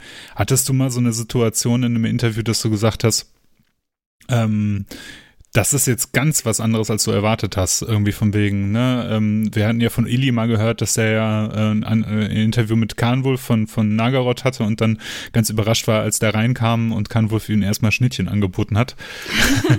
hast du sowas auch schon mal erlebt? Ähm, muss ich auch mal überlegen, ob ich da so überrascht wurde. Also, hä? Mit Schnittchen? Mit Schnittchen? Mit Schnittchen. Nee, mit Schnittchen noch gar nicht. Äh, Parteien tatsächlich haben genau das bestätigt, was man denkt. Also ich glaube, die leben das wirklich durch und durch. Ne? Also hm. da gibt es überhaupt kein, äh, hä, die sind ja eigentlich ganz nett oder so. Nee, also strahlen die auf jeden Fall nicht aus. Und die haben auch beim Rock Hard Festival ähm, nach ihrem Auftritt äh, irgendwie so einen ähm, abgetrennten Schweineschädel oder Ziegenschädel in unserem Kühlschrank hinterlassen, so mit Blut und allem drum und dran. Und äh, ja, es war so deren Art, Danke wahrscheinlich zu sagen. Aber das ist halt eher genau das, was man erwarten würde wahrscheinlich. Ähm. Wobei ich ihn im Interview, also den Erik im Interview mit dir, ganz in Ordnung finde. Also äh, man muss sich, man muss sich auch, glaube ich, generell nicht nur im Metal-Bereich generell davon verabschieden, dass man hinterher nach so einem Interview den jeweiligen Künstler heiraten möchte, weil er so toll ist. Also jetzt gar nicht jetzt auf dich bezogen, sondern allgemein, dass man den, äh, dass man den so toll findet und er sagt, boah, das ist so ein toller Mensch, das ist so ein toller Typ, das ist so eine tolle Frau, wie auch immer. Ähm, ich glaube, davon muss man sich ja sowieso äh, verabschieden, aber ich fand äh, das Interview trotzdem nicht, nicht verkehrt irgendwie. Nee, nee, also ich meine auch gar nicht, äh, ich, ich fand den auch, der war auch äh, immer höflich, ne? Das ist ja, es gar genau. nicht. Naja. Ähm, und äh, ich, ich finde das auch gut sogar, dass die so sind, dass man die halt kennenlernt und die das weiterhin durchziehen, weil das ja irgendwie die Musik und das Ganze drumherum nochmal ein bisschen authentischer macht. Also gerade im Black Metal, ne? Und ähm, mhm. ja, mhm. ansonsten, also ich, mir fällt gerade echt nicht so krass Unterschiedliches ein. Der Sänger von äh, Inquisition zum Beispiel, der Kopf dahinter, der ist einfach genauso ein interessanter Mensch, wie äh, man sich das auch äh, denken würde, wenn man die Musik hört. Ne? Also mit dem hatte ich halt immer super tiefgehende und philosophische Interviews. Jetzt hast du ja gerade schon äh, das Rockhard Festival äh, angesprochen. Ähm, für alle, die das Rockhard Festival nicht kennen, wir haben ja schon tausendmal drüber gesprochen. Wir haben, hatten ja sogar mal eine Art Sonderfolge. Äh, ähm, Assi Biergarten hieß die. Ähm, und das ist ja so Tradition, dass so die äh, verschiedenen Redakteure die jeweiligen Bands, es gibt ja nur eine Bühne, die jeweiligen Bands ansagen. Und kannst das stimmt doch gar nicht mit einer Bühne, äh, wohl mitten doch, ne? Oh, Erst mittlerweile schon. Naja, es, es gibt, es gibt, oh, es gab äh, oben noch diese äh, Zeltbühne, ähm, diese Biergartenbühne, aber die wird ja nicht mehr wirklich bespielt. Da werden ja nur Kumpels in Kutten gelesen oder DJ keine Ahnung. Burning Ambition. Ja, äh, äh, legt, äh, lässt die Turntables glühen. Ähm, nee, aber es, ähm, ich, ich will auf gar nichts, äh, kein konkretes äh, Ding hinaus insofern, aber ich frage mich halt, Du hast ja gerade schon gesagt, du siehst dich jetzt selber nicht unbedingt als Rampensau oder als jemand, der äh, vor jede Kamera springt, die irgendwie, äh, die irgendwie äh, äh, da ist. Aber der Moment, wo dann keine Ahnung, Redakteur oder Kollege XY oder Redaktionsleiter XY zu dir kam und meinte, yo Mandy, du sagst gleich hier, keine Ahnung, Cannibal Corpse an. Du gehst auf die Bühne, stellst dich vor, wie viel passen rein, 7000 Leute, äh, stellst dich dahin und sagst jetzt Band XY an. Ähm, wie, wie, ja, was hast du dann, was hast du da so gedacht? Ja, ich habe mir irgendwie, also meine Cannibal Corpse Ansage, die hängt mir echt bis heute nach, ne? Aber ich habe die ja, ähm, das war ja so, ich hatte irgendwie die Wahl dazwischen, Cannibal Corpse als Namen so zu schreien, ne? Und dann würde meine hohe Stimme halt noch höher gehen. Oder ich dachte, ich growle das halt, passend zum Death Metal so. Und ähm, ich habe dann einfach beschlossen, dass ich das äh, je nach spontanem Gefühl entscheide. Hab mir halt so natürlich so zwei bis zehn Bier vorher getrunken, weil vorher konnte ich mir gar nicht vorstellen, auf die Bühne zu gehen. Das war auch meine allererste Ansage tatsächlich. Und ähm, ja, und dann habe ich das halt gegrowlt. Und im Endeffekt meinten halt alle, dass sie es cool fanden, dass sie es irgendwie sympathisch fanden. Mein Chef habe ich richtig lachen sehen, aber bestimmt äh, war es auch ein ganz nett gemeintes Lachen, wie toll ich äh, mein Debüt gemacht habe. Weißt du, so, so Tränen in den Augen, weißt ja, du so. Ja. aber noch mit dem Finger drauf gezeigt. Ja, genau. Das haben wir auf Video. Das haben wir auf Video. Hat das jemand gefilmt? Rockpalast strahlt das gerade. Oh Gott, nee, ich hoffe nicht. Nee, nee. Aber ja, also das ist tatsächlich so die Aufgabe, vor der ich nach wie vor am meisten Respekt habe. Und ich habe echt schon alles vorher probiert, ne, um dieses Lampenfieber runterzumachen. Äh, irgendwann hat schon der Stagehand-Typ meinte schon zu mir, Mandy, soll ich dir einfach immer so eine Flasche Whisky hier hinstellen, wenn ich weiß, du machst die Ansage, ne? Aber ich meinte, ich glaube, das funktioniert auch nicht. Das reicht einfach nicht. Ne? Es gibt einfach nichts, was diese, Auf, äh, die, diese Aufregung schmälert und ähm, ja, aber ich muss da halt durch und versuche mir einfach nur zu denken, dass es halt auch cool ist, weil ich halt so zum Team gehöre, dass ich halt immer zwei, drei Bands ansagen darf, ne? Ich finde das ja auch eine witzige, äh, charmante Tradition. Also man darf, und ich glaube, man, also das ist, macht das Ganze ja familiär. Ich meine, ich kenne das vom Freak Valley Festival. Da geht ja immer der ein und derselbe vor jeder Band auf die Bühne. Das ist so ein alter Typ mit so einem Rauschebart, der kein richtiges mhm. Englisch kann. So und wenn der auf die Bühne kommt, dann, also der hat es wirklich geschafft, so einen Kultstatus schon zu erlangen. Nur dass es das Rock Hard Festival natürlich schon viel länger gibt und die das eigentlich, glaube ich, schon immer gemacht haben. Und das macht das Ganze ja so familiär, dass ein Redakteur XY, den man vielleicht normalerweise nur von seinen Kolumnen oder von seinen Artikeln kennt, sich dann dahinstellt. Ähm, und du siehst ja auch, dass das nicht alle souverän machen. Also äh, der eine macht es vielleicht souverän, weil er schon sehr oft gemacht hat, aber eigentlich es auch nicht so geil findet. Der andere findet es vielleicht auch geil, für fünf Minuten mal angestarrt zu werden von 7000 Leuten. Ich glaube, am Ende des Tages darf man seine Rolle in dem Moment gar nicht zu wichtig und zu ernst nehmen, sondern einfach sich denken, yo, das gehört hier zum, zum, zum Gag dazu. Äh, die Band nach mir spielt so oder so, egal ob ich jetzt hier eine gute Ansage mache oder nicht.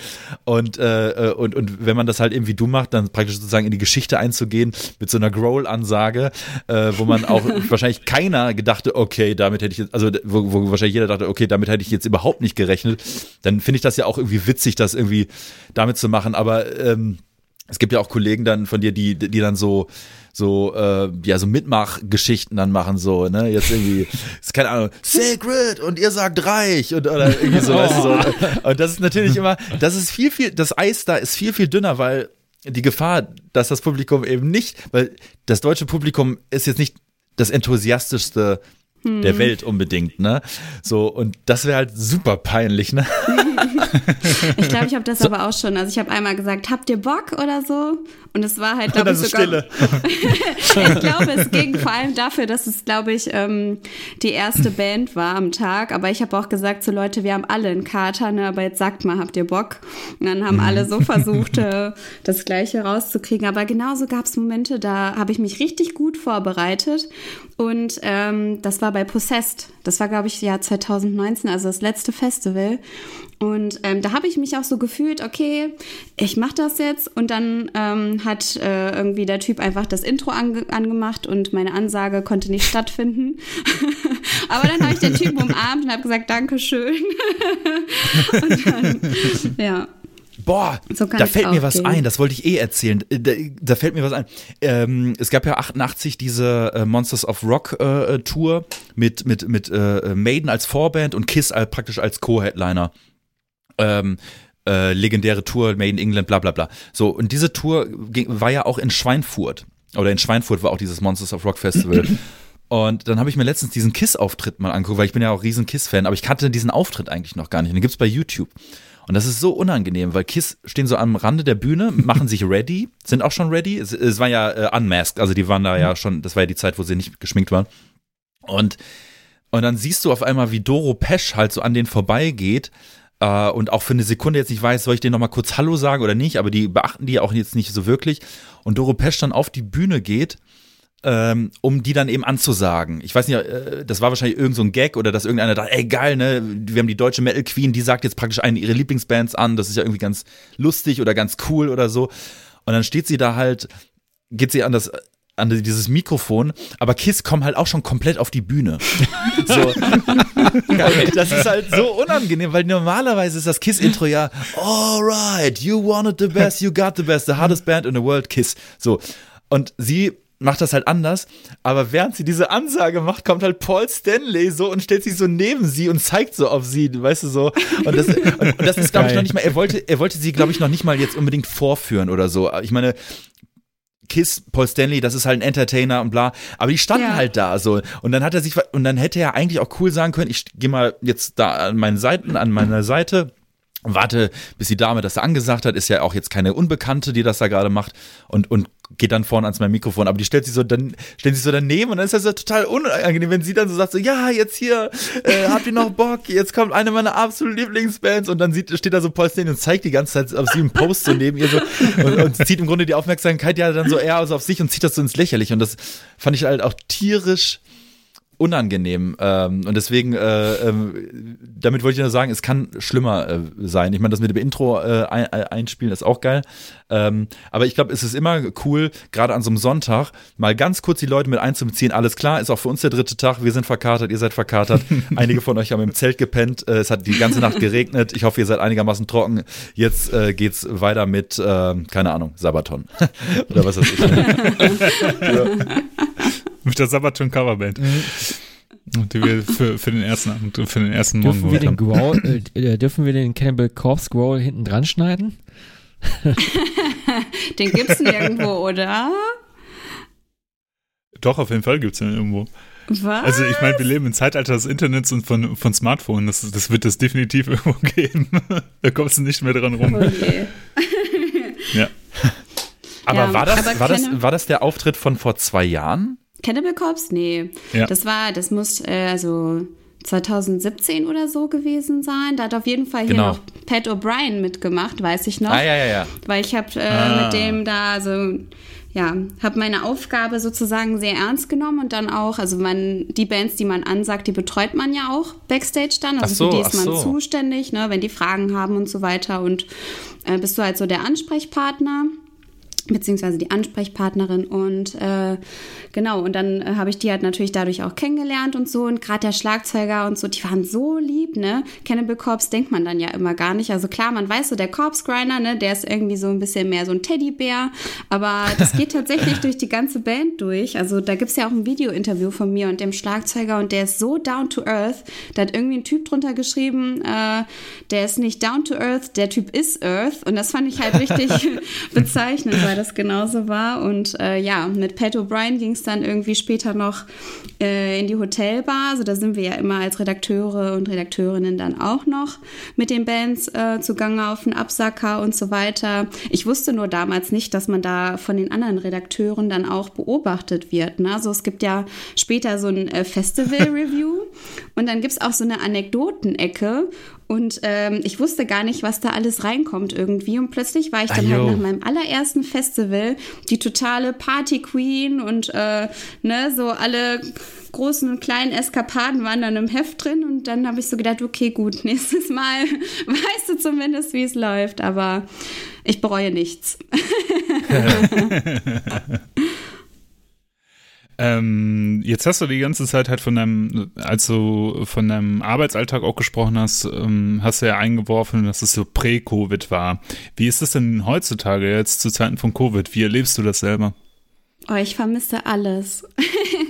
Also ähm, ja, der Arbeitsalltag hat sich halt total verändert, weil man alleine zu Hause ist. Also wir machen halt weitgehend äh, Homeoffice, was natürlich ein Privileg ist. Ne? Also es ist ja mhm. gut, dass wir das ähm, machen können. Aber mir fehlen halt meine Kollegen. Mir fehlt ähm, dieses Beisammensein, mir fehlt der Austausch. Meetings, klar, machen wir über Zoom, über Skype oder so, aber ist nicht das Gleiche. Dann äh, die ganzen Festivals, das, die Konzerte, die Menschen, das fehlt halt alles. Und ähm, ich versuche jetzt quasi fast äh, immer Video-Interviews zu machen, einfach nur, um mal wieder Leute zu sehen und um mal wieder das, was ich an dem Job so liebe, halt ein bisschen zu haben, weil ähm, ich liebe ja den Job eben, weil es halt nicht nur dieses Büro beziehungsweise vorm Computer sitzen und irgendwas schreiben ist, sondern den Austausch und dieses Drumherum, dieses Rumkommen und immer was anderes sehen. Ne, und das fehlt schon sehr, sehr, sehr. Und wie wirkt sich das aus, so ein Heft zu füllen? Hast du, ähm, habt ihr da Schwierigkeiten eigentlich? Ähm, also Schwierigkeiten, das Heft zu füllen, bisher nicht. Also weil wir einfach ähm, dann versuchen, Specials uns zu überlegen. Ne? Also wie können wir jetzt zum Beispiel die fehlenden Live-Seiten ersetzen durch spannende andere Themen. Aber Belgischer natürlich. Metal. Genau, wie in der aktuellen Ausgabe Belgischer Metal von Matthias Mader. Der ist ja eh super. Also der weiß irgendwie immer so viel. Das finde ich sehr spannend. Aber ähm, ja, genau. Das ist aber natürlich trotzdem so, dass ähm, vieles schwieriger ist, weil erstens gibt es bestimmt weniger Anzeigenkunden als normal, einfach weil du ja jetzt, in, also in der Zeit eine Anzeige für in einem Monat zu schalten, ist halt super unsicher, ne? Kann ich auch verstehen, mhm. weil im Moment ändert sich ja alle zwei Wochen alles und man weiß gar nicht, wie genau geht es jetzt weiter und wann kommen wir zurück zu dem normalen Alltag. Ähm, und auch die ganzen Plattenreleases verschieben sich ja, also ne, ständig irgendwie. Eine Band kündigt was an und dann geht das doch noch weiter nach hinten. Und verstehe ich auch, weil man will ja, wenn man eine neue Platte rausbringt, auch damit live gehen und ähm, ne, mhm. die Leute dann so überzeugen.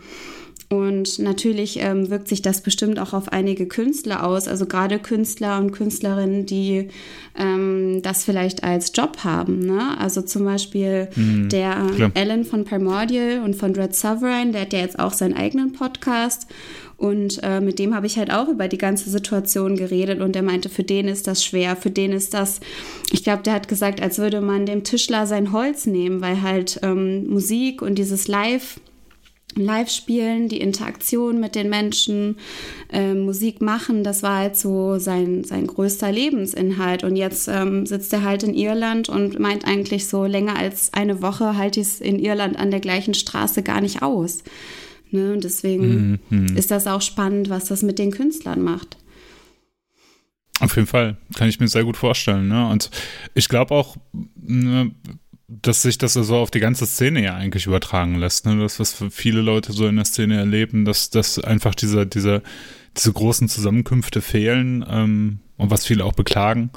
Ähm, ich sehe aber auch so eine andere Entwicklung, das finde ich auch hochinteressant, ist einfach, dass viele Leute, ähm, ich habe das Gefühl, ich weiß nicht, wie ihr das so erlebt, aber so im engeren Bekanntenkreis ist es schon so, dass man auch durch äh, die Pandemie und die wenigen persönlichen Treffen irgendwie digital näher zusammenwächst.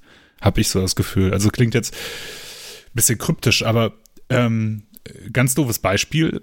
Wir spielen zweimal die Woche Mario Kart zusammen. Mhm. Und dann ist das echt so, dann schreibt halt einer, ey, hat, hat jemand Bock auf eine Runde Mario Kart? Und dann äh, also spielt man halt Mario Kart zusammen online und hat halt währenddessen Discord an. Und das haben wir halt davor nicht gemacht, weil wozu? Also gab ja keinen Grund dazu.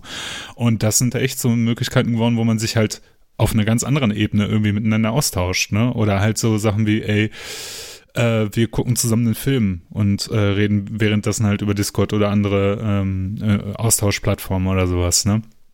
Und ähm, ich habe, äh, ich weiß nicht, ihr kennt, äh, zumindest ein paar von euch kennen ja den Mike von Crossburst, ne? Mhm.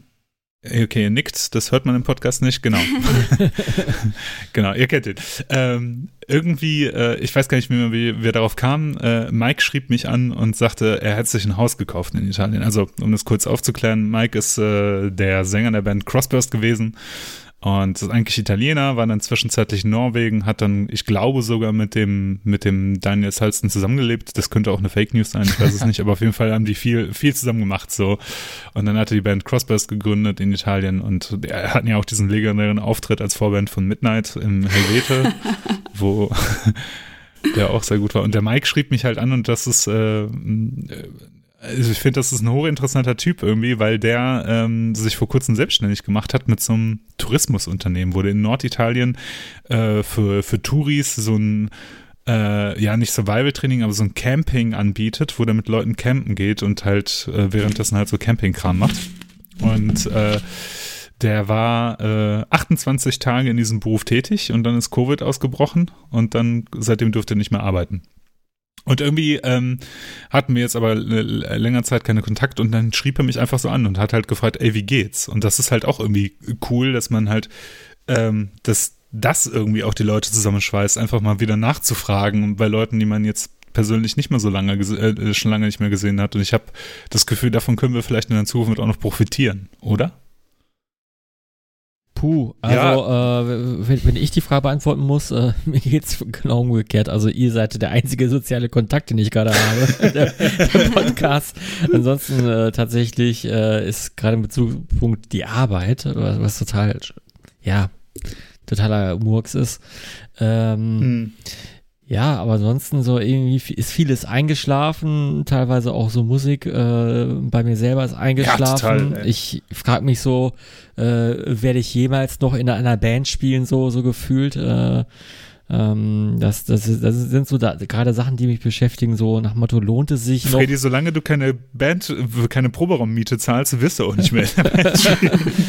Scheiße, ich muss wieder überweisen, ne? Äh, ja, aber. Ich habe einen Dauerauftrag eingerichtet, sorry. Ja, Dauerauftrag, also, das ist für manche Leute ist das Quantenphysik, ne? Also. Ja, weißt du, der Max, Max Dauerauftrag läuft wahrscheinlich immer noch. das hat er gar nicht gekündigt. Nee, äh, ja, nee, nee, aber tatsächlich, ähm, ja, das ist, glaube ich, eine totale Typfrage. Gerade wenn man jetzt, äh, sag ich mal, Hobbymusik macht, ich glaube, für die Berufsmusiker ist das eine ganz andere Situation. Ja, voll. Ja. Weil der, dann, dann fehlt ja auch einfach dein Einkommen, ne? Ich werde nie vergessen die Situation, wo ich ähm, Skullfest, als sie das zweite Mal in Europa waren, im Backstage getroffen habe und sich mich mit denen unterhalten habe. Und da haben die gerade bei diesem ich weiß nicht mehr, wie das Label hieß, aber das hat, äh, das war auf einmal da und hat ganz viele Leute und so, so ein Management hat ganz viele Bands aufgekauft aus dem Heavy Metal Bereich und die so auch nicht abgezogen, aber zumindest ähm, nicht so geil bezahlt, erinnere ich mich.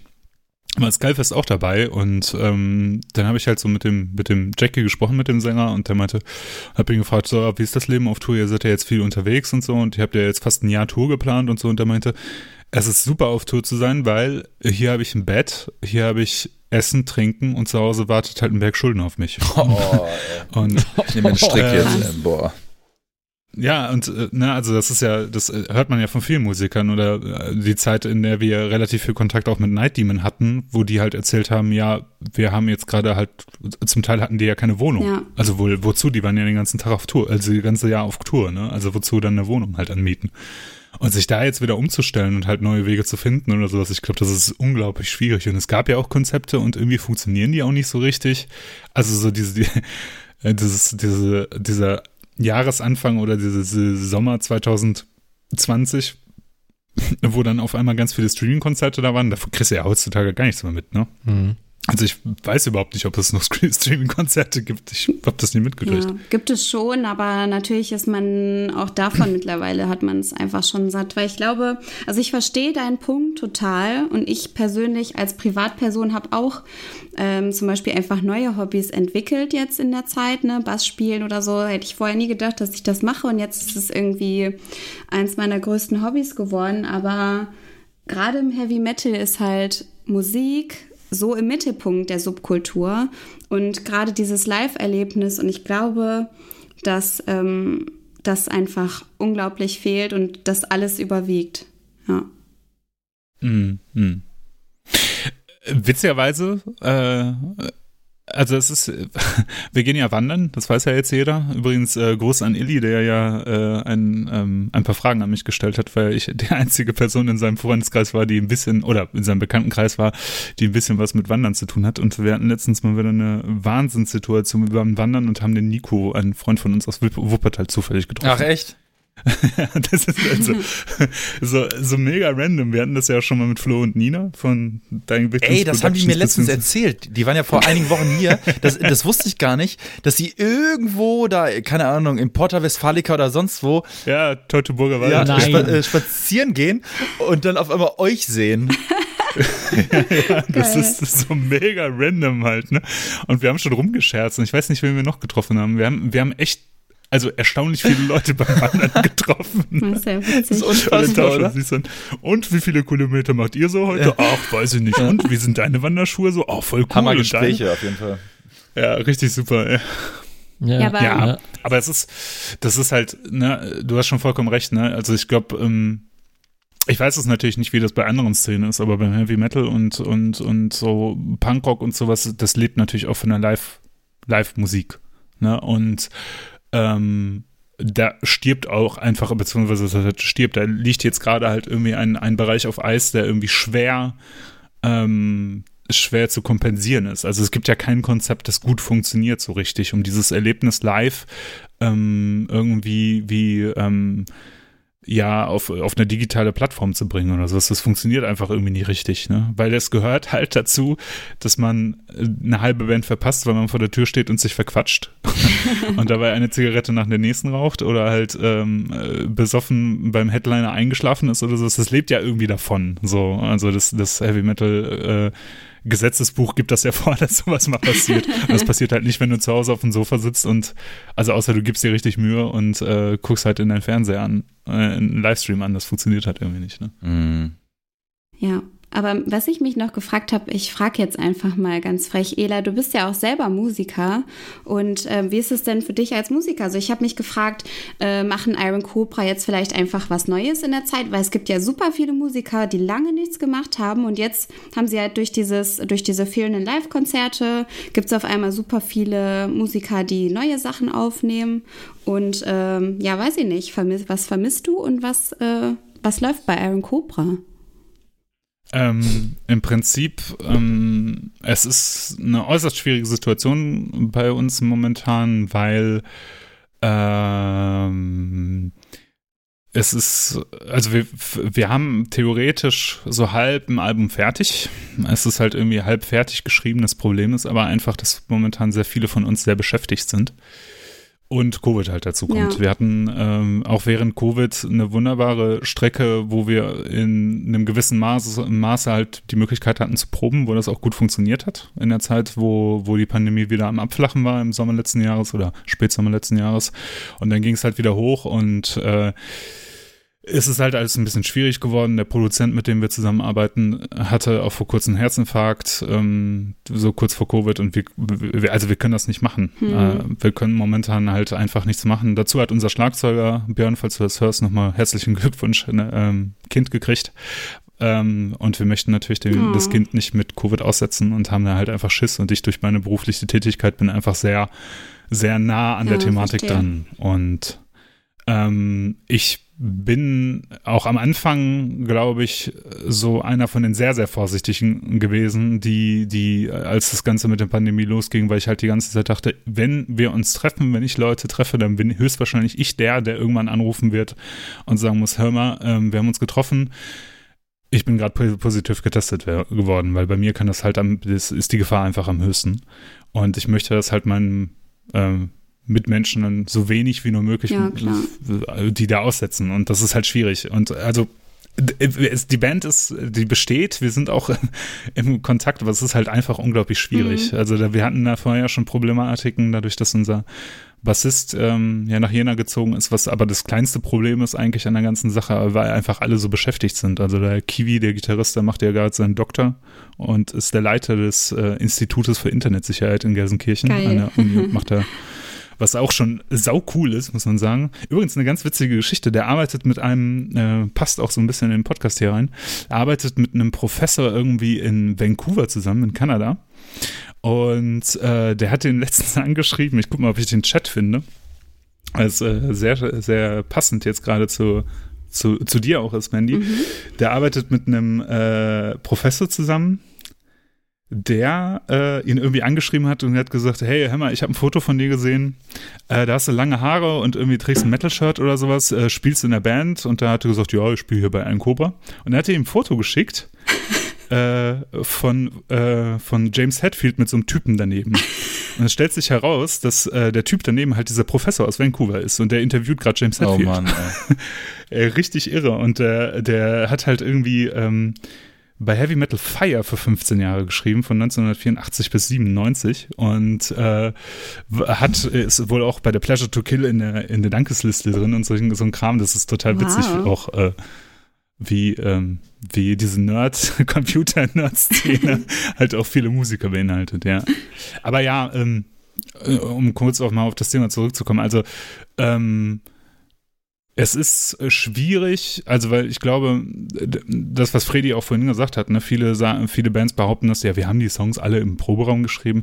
Das stimmt natürlich nicht so hundertprozentig, aber äh, das Proben äh, birgt eine gewisse Motivation. Das heißt, ähm, wenn keine Probe stattfindet, dann ist die Motivation zumindest bei mir relativ gering, Energie in Songwriting zu setzen. Das heißt, ich habe auch in letzter Zeit einfach keine Gitarre in der Hand gehabt, einfach weil die Motivation nicht so richtig da war. Ich habe das versucht zu überbrücken, indem ich halt ein bisschen Aufnahmeequipment gekauft habe, aber ähm, das alleine zu machen, das funktioniert irgendwie bei mir nicht. Das ist so mein persönliches Ding. Ich weiß, andere Leute können das super gut. Der Stefan von Waldscher kann das fantastisch. Der schreibt ein ganzes Album alleine. äh, am Computer und nimmt das dann gleichzeitig auch noch auf. Ähm, hm. Und äh, da habe ich großen Respekt vor, aber ich bin anscheinend nicht der Typ dafür. Ne? Ja, ja, ich, auch nicht. ich, glaube, ich, ich habe mich, ich hab mich da auch schon mal drin versucht. Äh, da brauchst du wahnsinnig viel Geduld für und äh, du so, so einer Band habe ich mich immer oft darauf verlassen, dass dann, dass es dann irgendjemand gibt, der das auch so an der einen oder anderen Stelle kompensieren kann, was man selber nicht kann. Und das, äh, wenn du, sag ich mal, kein Alleskönner bist und dann am, noch am Rechner, vor, vor dem Rechner sitzt und dann kreativ sein muss, dann musst du echt ein Typ für sein. Ja.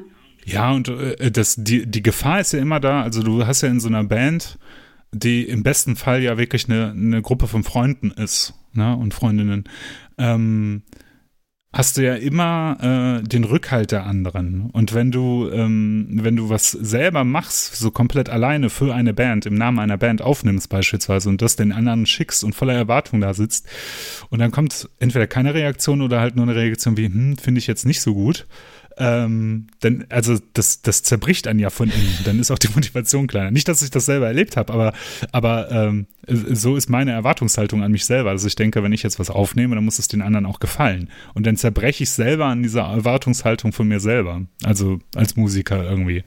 Und denke halt, ähm, irgendwie ist es das nicht. Und dann habe ich so, dann, dann steht man irgendwann selber vor so dieser inneren Wand und denkt, boah, dann ich habe die Motivation, das nicht zu machen und mich dem der Kritik der anderen zu stellen, weil das ist dann ja mein eigenes Ding. Und das ist halt auch irgendwie eigentlich Quatsch, aber ja, egal. Ich finde das eh cool, wenn äh, Songs nach wie vor so ganz organisch im Proberaum entstehen. Ich hatte jetzt erst vor ein paar Tagen ein Interview mit ähm, Kuschke von Disaster, also Infernal heißt er da. Ja, und ähm, der hat das halt erzählt, wie das bei dem abläuft und dass das einfach nach 30 Jahren immer noch so ist, dass der zu Hause sitzt und äh, ihm auf einmal ein Riff einfällt, wo er denkt, boah, das ist richtig geil. Dann ruft er halt den neuen Schlagzeuger, den Hond an, dann treffen die sich zum Proben und dann probieren die das halt aus, so, weil der meinte, für den geht das gar nicht, dass der sich auch nur ansatzweise irgendwas da im Internet hin und her schickt an Songfiles oder so. Und das fand ich halt so sympathisch, ne, dass du nach 30 Jahren, äh, wo du schon Metal machst, immer noch sagst, ich gehe in den Proberaum und nur da entstehen mhm. meine Songs und so klingt's halt auch. Also Spoiler, das neue Album ist richtig geil. Ah, das steht ja jetzt bald an, ne? Wie, äh, wie heißt es? Irgendwas mit Churches, ne? Ja, ähm. Churches Without Saints. Ah, okay. Ja, ja. Habe ich Bock drauf. Habe ich echt Bock drauf. Ja. Da gab es doch einen, so, ein- so, ein- so, ein- so ein Preview oder sowas, wo man reingehört hat. Ja, ne? ist aber echt nicht hab der stärkste Song. Es gibt noch ein paar, die sind echt viel stärker und wo der mal wieder beweist, dass der einfach so ein Riffmaster ist. Ja. Also, Hm. es haben ja echt, Disaster haben ja mega den Signature-Sound entwickelt. Schon lange, nicht erst seit gestern, klar, aber den hört man halt auf dem Album wieder viel, viel mehr. Und ähm, ja, die Produktion ist super natürlich. Also, ich würde nicht sagen komplett back to the roots, aber schon ein kleines bisschen. Geil. Vielleicht sind sie wieder bei, bei äh, im Toxoplasma-Studium gelandet. Das ist ja natürlich witzig.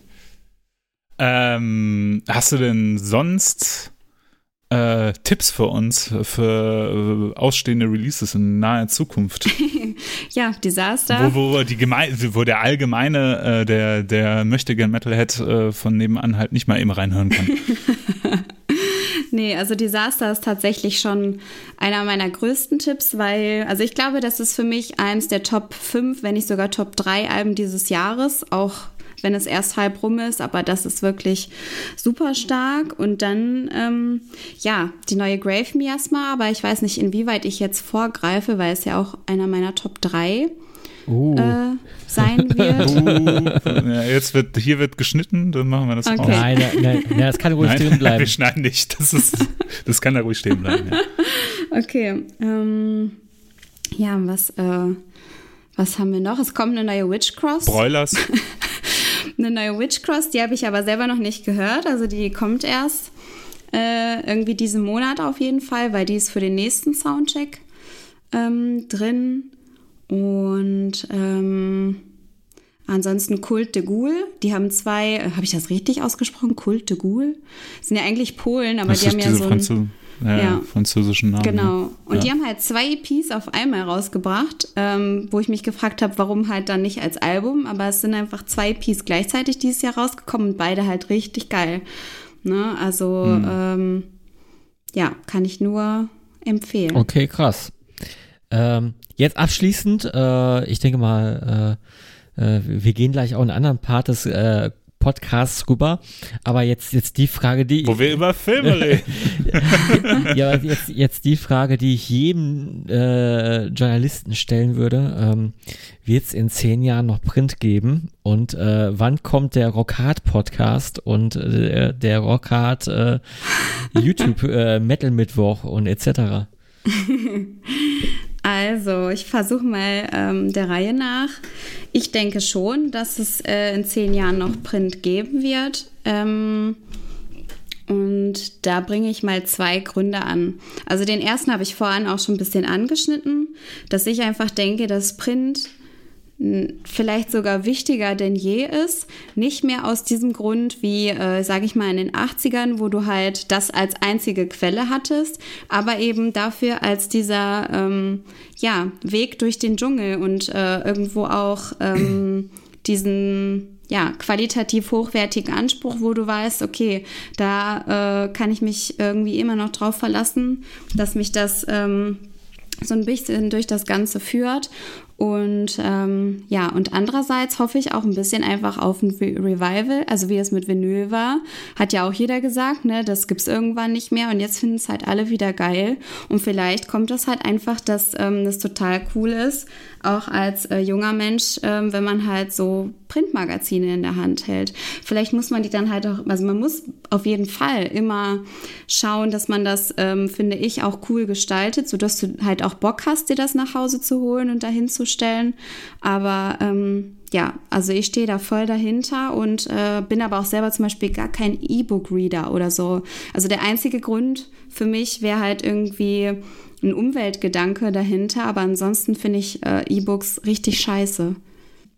Ähm, wir haben auch schon überlegt tatsächlich, ob so ein Podcast Sinn macht, aber irgendwie ähm, haben wir halt erstmal, wir haben ja zum Beispiel auch die App, ne? also wir haben ja die Rockhard App und da fließt halt schon super viel Arbeit hinein und es gilt halt erstmal die Sachen, die wir gerade aufbauen, ähm, zu perfektionieren, dass ähm, alles immer 100 Prozent ist, also weil, ne, dann kann man immer wieder den nächsten Baustein äh, anfangen und deswegen, genau, liegt halt der Fokus darauf, die App weiterhin zu verbessern und das ist ja schon ein ziemlich modernes Ding, so eine Rockhard-App überhaupt zu haben. Und ähm, ja, aber wir sind auf jeden Fall, also es sind einige Projekte auch äh, weiterhin noch, die wir gerade haben, aber die, äh, ja, seht ihr dann, wenn es soweit ist.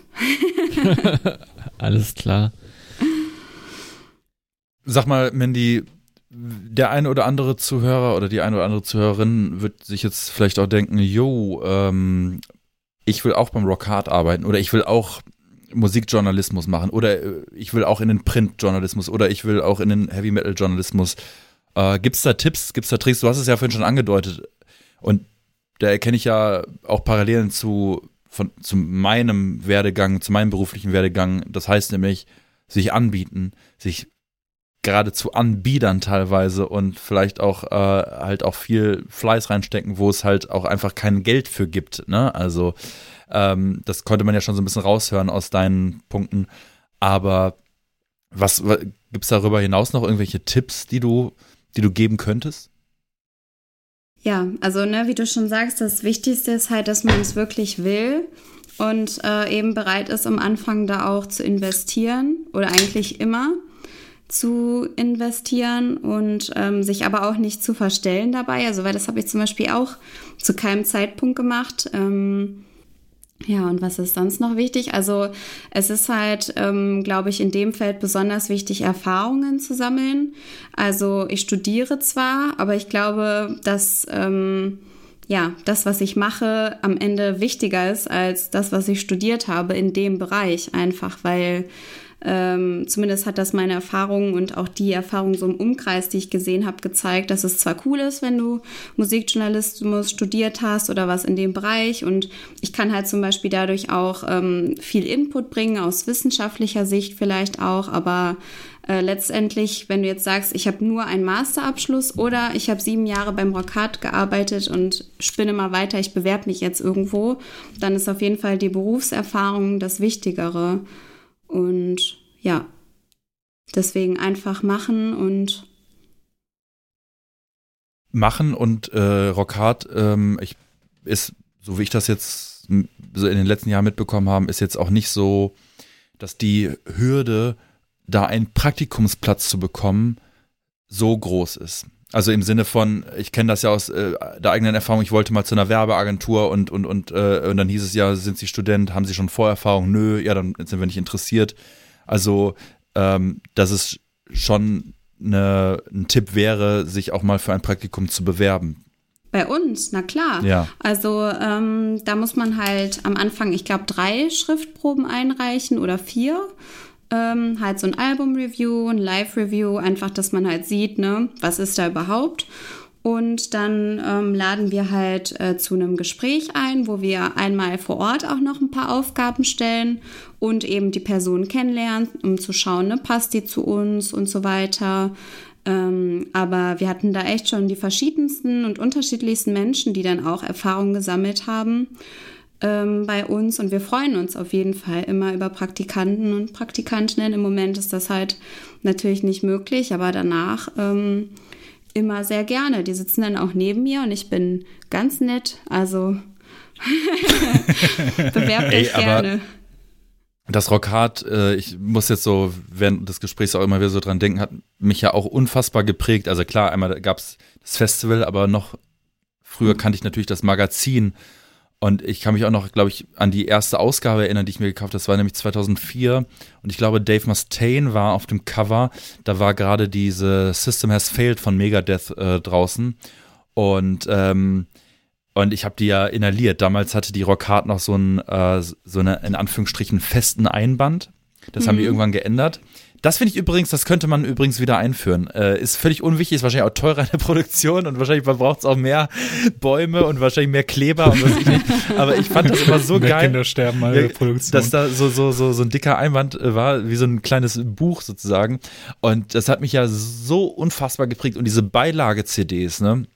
Äh, Dynamit und was weiß ich nicht, wie die hießen, die haben mich auch unfassbar geprägt. Also es gibt ja viele Sachen tatsächlich, die ich damals noch darüber kennengelernt habe. Ich glaube, dieses CD-Beilagen-Ding ebbt ab, habe ich so das Gefühl insgesamt. Ähm, aber das äh, war für mich immer so ein, so ein Highlight. Und heute weiß man natürlich, okay, da war auch manchmal so ein bisschen Quatsch drauf, ne? aber, aber so, mit, so mit 15, 16 hat man sich halt alles komplett ernst angehört, weil man dachte, okay, es ist Material, so, ne, weil, weil, äh, also ich sage mal zumindest. Taschengeld ist ja schon fürs Heft ja, draufgegangen. Absolut. Und ich sage jetzt auch mal so, ähm, wie gesagt, du bist ja echt ein paar Jahre jünger, aber so Fredi, Ela und ich, wir sind ja auch so ein bisschen so die Schwellenkinder äh, im Sinne von.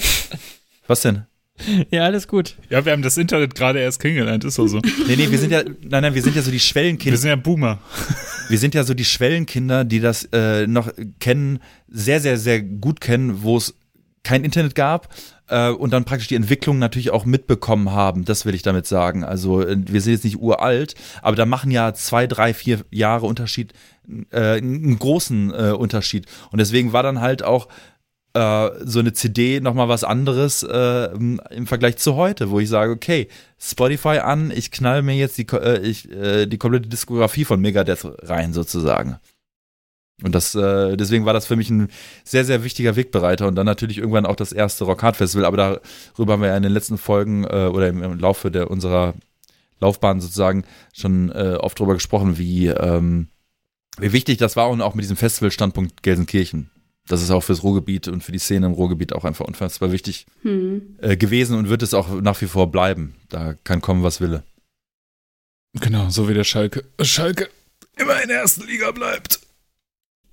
Wenn die, genau. Du hast ja unsere, ähm, unseren Podcast, glaube ich, auch schon ab und zu mal gehört. Also du äh, bist jetzt nicht nur, ähm, hast jetzt nicht nur den Podcast angehört, weil äh, wir irgendwann diese Anfrage geschickt haben, sondern ich glaube, du hast zwischendurch tatsächlich mal reingehört. Übrigens, empfohlen wurdest du als Gästin vom ähm, äh, von Robert Eternal. von ja. genau Robert von Night Eternal äh, der, der hat dich ja praktisch vorgeschlagen und dann habe ich dich gefragt und du hast dich äh, sehr gefreut und hattest dann auch direkt Bock und dann haben wir ein bisschen, ähm, haben wir das schon mal so vor, im Vorfeld ein bisschen abgeklärt und dann hat das jetzt auch endlich geklappt, worüber ich mich auch sehr freue. Aber du weißt ja wahrscheinlich auch, dass es in unserem Podcast einen festen Bestandteil gibt, eine feste Kategorie, ja, nämlich die Top 3. Genau. Oder durfte ich das jetzt nicht sagen? Naja, ent, ent, ent, du, kannst, du, kannst, du, kannst, es auch nochmal sagen. Entweder wir nehmen deins oder, äh, oder den, den uh, Jingle. Lieber den Jingle. Top, top, top, top. Drei. Kannst du das nochmal growlen vielleicht? genau. Okay, du growlst es nochmal. Noch einmal bitte growlen. Okay. Ja, genau. Habt ihr Bock auf die Top? Top 3. Sehr gut. In der, Nee, in der Top 3. doch, doch, doch, das nehmen wir. In der Top 3 ja, Rubrik geht es ja immer darum, dass äh, wir wechselnd ein äh, Thema vorgeben und zu diesem Thema müssen dann alle anderen Beteiligten ähm, drei Bands, drei Releases, drei Songs aussuchen. Jeweils immer mit einem Referenzsong, wenn jetzt zum Beispiel ein Release gefragt war. Und für alle da draußen, äh, wenn ihr praktisch weil wir kennen ja mittlerweile, haben wir es ja so gelegt, dass wir die Songs, die Auswahl der Songs der anderen schon im Vorfeld kennen. Das heißt, wir hören uns die schon vorher an und sprechen dann hier jetzt darüber, wie wir die Songs denn fanden. Wenn ihr das praktisch live mitmachen wollt und vorher auch schon den Song hören wollt, dann müsst ihr einfach auf die, äh, in die Totgehört-Playlist auf Spotify gehen oder auf YouTube. Dann könnt ihr euch die Songs nämlich schon mal anhören. Es gibt Hörer, die tatsächlich das machen, ne? Also die die Top 3 hören und dann immer Pause machen und sich dann den Song anhören und dann hören, was wir dann dazu sagen, was glaube ich auch gar nicht so uninteressant ist. Anyway, lange Rede, kurzer Sinn. Der Freddy war mit der Themenauswahl für heute dran. Freddy, was hast du uns für ein Thema ausgesucht? Genau, ich habe heute das Thema ausgesucht, Krach von der Basis. Ähm, Mandy wird äh, ja diese Rubrik kennen. Ja. Ähm, äh, einmal zur, zur, Erklärung, das ist ja in der Rockhard der, ähm, der Teil, der, sag ich mal, Underground-Bands behandelt äh, und, sag ich mal, die Extrem-Metal-Genres. Ist, ist das richtig, so, so, so zusammengefasst? Genau, also Underground, Black Thrash, Death-Bereich. Ja. Genau. Äh, Krach von der Basis, Neues aus dem Black Death Thrash Underground. Und dann habe ich noch Jahreszahlen beigefügt, damit es ein bisschen schwieriger wird. Ähm, 2020, 2021 um mal auch ein paar neue Sachen zu hören. Äh, also aktuelle zu Sachen, äh, äh, ähm, aktuelle Releases in den Fokus stellen. Und das dürfte ja für dich äh, überhaupt nicht schwer sein. Aber ich denke mal für uns, wie war das denn bei euch, äh, Elon Max? Bombe. Also es ist ein geiles Thema, weil wir es noch gar nicht hatten. Also auch nicht ansatzweise. Und unsere Playlist mal wieder mit ordentlichem Geballer zugeknallt wird, ne? Weil du hast ja wirklich auch gesagt, also eher aus der Black Dwash Richtung, so, ne, äh, wie, yes. glaube ich die Profis sagen, äh, Dwash, ne, äh, so, mehr so Dwash Metal, ähm, und deswegen äh, finde ich das, das gut, aber ich muss auch sagen, ich merke ja auch immer wieder, und das habe ich auch immer wieder betont, dass ich aus dieser extremen Ecke, dass ich die ja immer nur so ein bisschen anschneide, so in meinem, in meinem Metal-Fan-Dasein, sag ich mal. Und dass ich mir das auch alles immer mal wieder geben kann, aber gar nie komplett drin versunken bin. Und deswegen war das für mich gar nicht so einfach. Und ich habe dann tatsächlich relativ intuitiv reagiert und habe tatsächlich Bands oder Releases ausgesucht, die mir bekannt waren, die mir über den Weg gelaufen sind, die einfach irgendwie da waren, die mir natürlich aber auch gefallen haben. Wie ist es dir denn äh, ergangen, Ela? Ich habe falsch gelesen. Ich habe äh, ich hab das Thema nur überflogen und dann dachte ich, es geht nur um Blackfresh.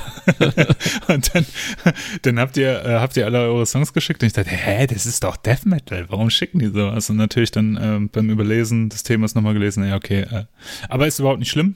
Äh, ich finde meine Top 3 ja trotzdem ganz gut passt. Ähm, bisschen überraschend war, fand ich dann für mich, wie schwierig es war, äh, genau für diese zwei Jahre irgendwie Releases rauszusuchen aus dem Bereich, weil mich das so gar nicht mehr berührt hat. Also so in letzter Zeit halt echt relativ wenig so aus dem Extremmittelbereich gehört. Ähm, außer ein Album, äh, über das Freddy aber bestimmt auch was zu sagen hat. ja. Ähm, ich muss auch sagen, ähm, also und bei uns ist ja Tradition, dass der Gast immer praktisch den seinen ersten genau. äh, Dings nennen kann. Aber so viel sei mal gesagt. Ich glaube, Mandy hat sich bei dem Thema einfach nur gedacht, alles klar, holt mal Bier, hier kommen sie. Also äh, ähm, äh, Mandy hat mal so ganz ganz tief in der Kiste gegraben. Aber ähm, zu viel, äh, genug davon. Äh, hau mal raus. Was ist deine erste, dein erster Release, den du nennst? Ja, also ich habe mich sehr über das Thema gefreut, kann ich äh, wirklich sagen. Das ist äh, meine Leidenschaft und ähm, es war so, als hätte man mich gefragt, nenne mal deine drei Lieblingskinder. Also so schwer ungefähr war die Auswahl. Ähm, wenn ich jetzt nicht in der Auswahl gehen muss, wie ich die geschickt habe, muss ich in der Auswahl, kann ich das tauschen? Nee. Super. Du kannst so machen, wie du möchtest. Das ist super.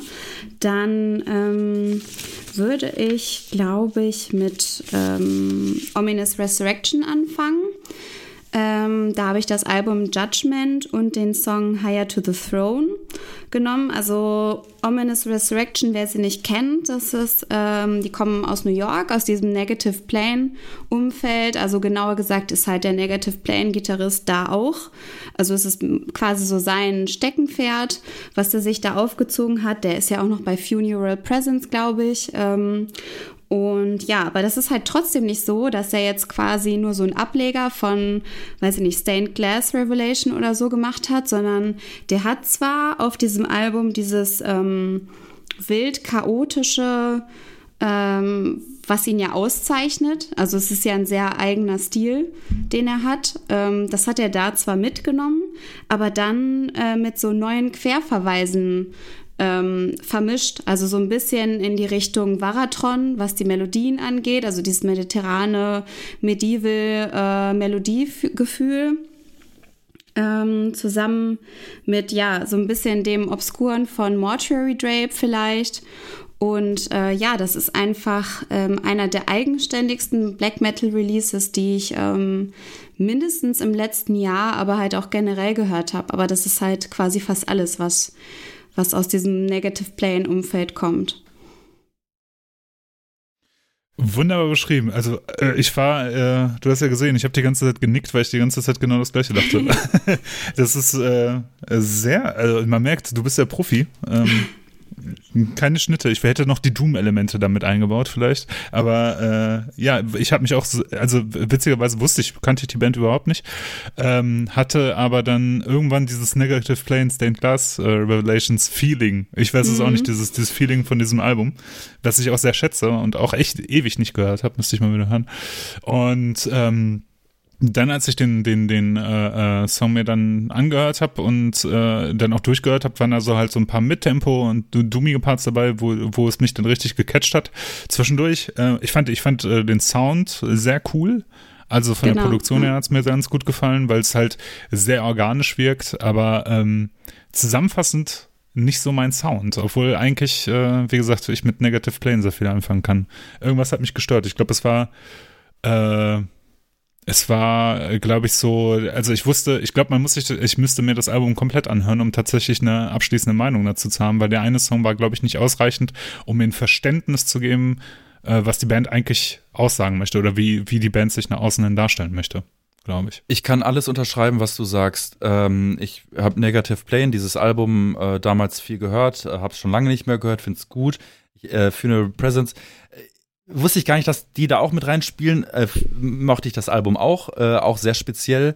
Ähm, allerdings war das nicht mein Sound und äh, oder hat nicht so, der Funk ist nicht übergesprungen und ich glaube auch tatsächlich, dass man da das Album hören muss, um mehr reinzusinken in diese, in diese, in diesen, in diesen Sumpf.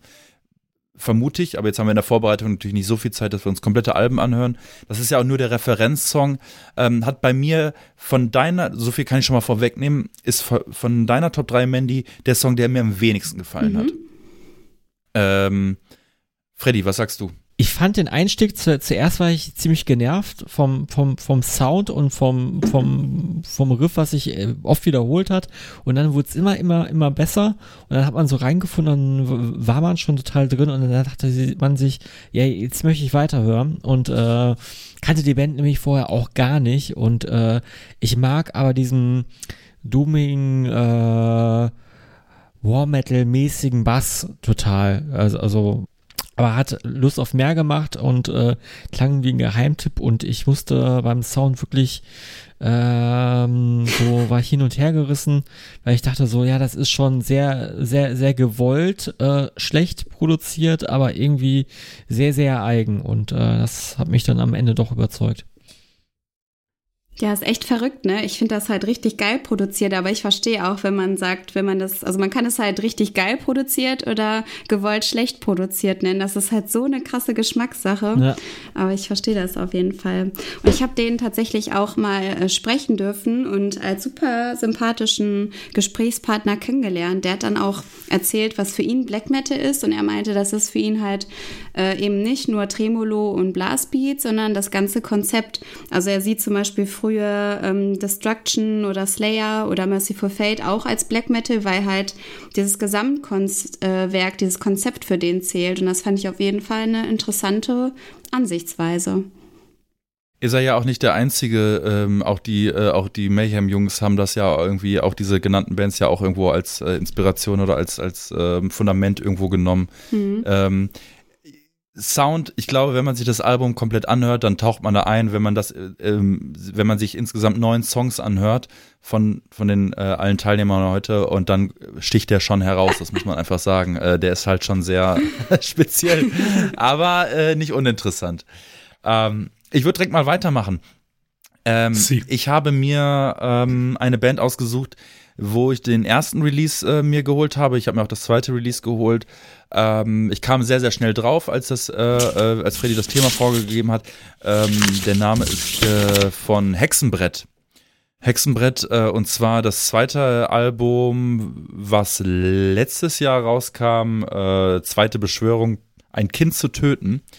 Ein Titel, ähm, der sehr für Furore sorgt äh, in den Kommentarspalten. Ähm, und ich habe mir den Referenzsong rausgesucht, äh, Lyriciem de Vampires oder des Vampires. ich ich habe keine Ahnung, äh, irgendwie so Latein oder so. Oh. Äh, Carpe diem. Ähm, ich ähm, äh, ja, ist, ist, ist eine interessante Band.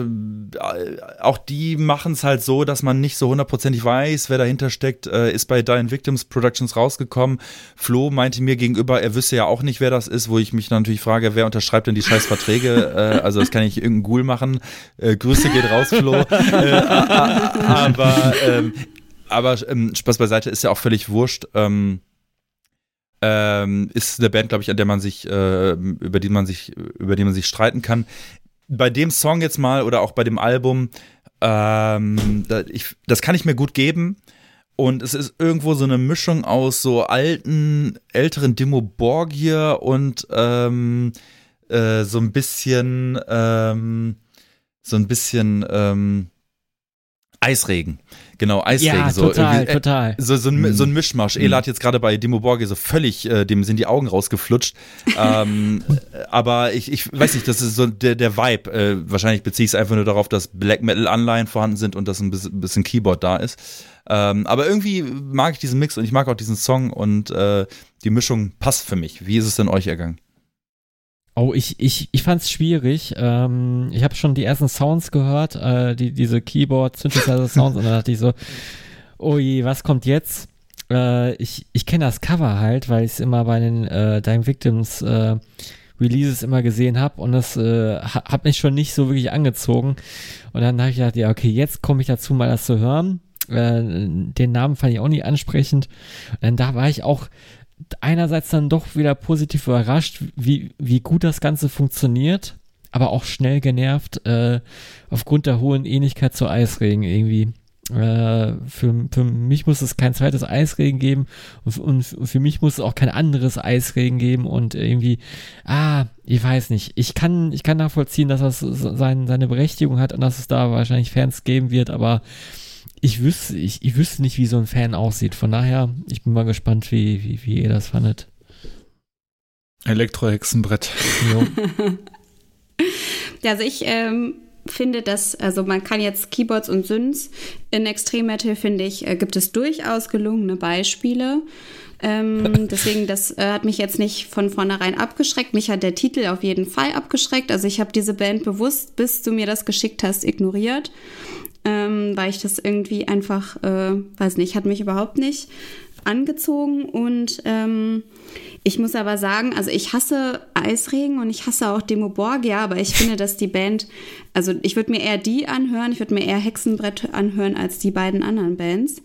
Ähm, und ich finde, dass die ähm, ja so ein bisschen dieses Okkulte, also ich würde es jetzt nicht mit Kurven vergleichen im Sinne von der Musik, aber so ein bisschen von der Atmosphäre habe ich das Gefühl, dass die so ein bisschen Bock äh, drauf haben, auf diese ganz oldschoolige, okkulte Art. Und das finde ich ähm, ganz cool. Besser als erwartet sozusagen. Ja, das wäre das wär mein Senf dazu. Ela. Äh. Also ich, ich, ich check die Band halt gar nicht. Also ich verstehe es halt überhaupt nicht. Ich verstehe die musikalisch nämlich nicht. Also ich weiß nicht, in welche Richtung das auch gehen soll. Ich habe mir das erste Album einmal komplett angehört und hab, war halt so am Ende und stand dann halt so schulternzuckend zuckend da und hab's halt nicht verstanden. Also ich finde das Image und genau das, was, was Mandy, du vielleicht auch kritisierst, so, das finde ich, finde ich ganz cool, weil es, es spielt alles mit diesem Italo-Thriller, Giallo, düster, äh, düster The Thematik so ein bisschen rum, so ein bisschen mit der Thematik von auch deutschen äh, Titeln zu, zu, zu äh, ausländischen europäischen Horrorfilmen, weil ein Kind zu töten ist nämlich der, der Titel, der deutsche Titel eines, äh, eines spanischen Films, wo ähm, basiert auf einem Roman, aber das ist eine andere Geschichte. Aber ähm, ich habe ich hab so, also mich zieht das mega an, was, was die halt so image-technisch machen, aber die Musik packt mich halt so gar nicht. Das ist so ein bisschen wie äh, zum Beispiel auch Acid Witch, äh, erinnert, erinnern mich da irgendwie so ein bisschen dran. Also dieses äh, ich weiß nicht, war ganz schwierig zu beschreiben, so ein bisschen billig. Ähm, also ich glaube schon, dass, dass, dass, dass äh, das Leute anziehen kann. Ich kann auch verstehen, wenn Leute das richtig gut finden, vor allem halt in, in Kombination mit dem Image. Aber ich finde es musikalisch, da, da fehlt mir so dieses gewisse Etwas, das bisschen Obskurität, das bisschen, was es noch so über den Rand schieben würde, ähm, um, um das so ganz interessant für mich zu machen. So ist es halt irgendwie so Geplitscher. Ich weiß es nicht. Finde, find, da sticht nichts heraus irgendwie. Sorry, Max, aber du hast halt keine Ahnung. Ja, das Geile ist ja, dass bei Ela immer so, äh, die Prämisse ist so, äh, die Max äh, die Max äh, Auswahl, die muss nochmal gesondert unter die Lupe genommen werden. Der will doch bestimmt nur wieder äh, äh, äh, ne? ähm, nee, äh, anyway, ist ja auch völlig in Ordnung. Das ist auch eine Band, an der man sich streitet und äh, oder an, an mhm. der sich die Geister mit Sicherheit auch äh, mit Sicherheit auch scheiden. Aber das war zumindest was, was mir bei dem Thema ad hoc eingefallen ist und was ich halt auch im Schrank stehen hatte und äh, deswegen hat es einen Platz auf unserer Playlist verdient. Ela, was hast du uns denn Schönes mitgebracht? Also eine Scheibe, die bei jedem hier äh, auf jeden Fall in, der, in dem Schrank stehen sollte, ist äh, die neue Necromanthean, und zwar die Visions of Trismegistos. Ähm, da habe ich den Song ausgewählt, äh, Seven Rulers of Fate, ähm, obwohl eigentlich auf der Scheibe jeder Song großartig ist. Ich habe das gestern noch beim Joggen gehört, komplett einmal durch. Äh, die hatten ja so über die letzten Wochen ähm, immer wieder so Singles rausgebracht, die über ihre digitalen Portale, wo man mal rein, äh, reinhören konnte und jeder Song war gut. Also das ist ja schon sehr, sehr selten. Also zumindest habe ich das empfunden. Finde ich, ist äh, ein super Album, äh, hat mich richtig, richtig gepackt, weil ich die, das Vorgängeralbum Rise Vulcan Spectral nicht so gut fand, wie Was? zum Beispiel das Debüt, das ich sehr schätze. Ja, ich finde das, ich finde das echt nicht so gut. Ich weiß nicht warum. Und dann fand ich halt dieses Album da hingegen äh, wieder richtig geil. Also es hat mich richtig gepackt. Fand cool, dass äh, die Vocals nochmal ganz anders waren, dass das so ein ähm, krass, krasses, relativ komplexes Riffing war, aber gleichzeitig halt total eingängig. Das hat mir sehr gut gefallen. War ich sehr überrascht, ja. Ja, Ding, Ding, Ding, Doppelnennung. Ähm, ich das hab, kann man ja direkt schon mal vorwegnehmen, ne? Ja, das kann ich vorwegnehmen. Ich werde es auch direkt mit, mit, mit reinnehmen, den anderen Song. Weil ich denke, jetzt äh, über die zwei verschiedenen Songs zu, zu diskutieren wird jetzt nichts bringen. Äh, ich habe Dead Temples genommen. Naja, Du hast The Temples genommen und ich finde, das ist schon ein Unterschied. Ja? Weil ich habe ja so den Song genommen, der, der ja, finde ich volle Kanne, weil ich habe ja jetzt einen Song genommen, der halt wirklich so vom Fresh Metal lebt, sag ich jetzt mal, und du hast halt den böllerigsten Song auf dem Album ja, genommen, ja, okay, der Temples, ne? Ich habe ich hab tatsächlich den. Der schon so eher so in die Death Metal Schiene, Black Death Metal Schiene rein. Ja, ja, ja, das stimmt auch, das ist mir auch aufgefallen, dass Freddys äh, Song eher so äh, Death Thrash mäßig war und deiner eher so, also eher so der, der, der, der Trash war. Ähm, der Dwesh. Ja, ähm, ich grätsch nur ganz kurz rein. Ich find's äh, gut, dass ihr mich auf diese Band hingewiesen habt. Äh, weil der Name mir bekannt war, aber mehr auch nicht. Und mir beide Songs Bock gemacht haben und beide Songs auch so ein bisschen das Spektrum offenbar aufzeigen, was auf diesem Album eventuell offenbar zu finden ist. Äh, wobei ich Freddys äh, Song geiler fand. Ich habe tatsächlich die, äh, ja danke, ich, ich habe auch einen besseren Geschmack anscheinend.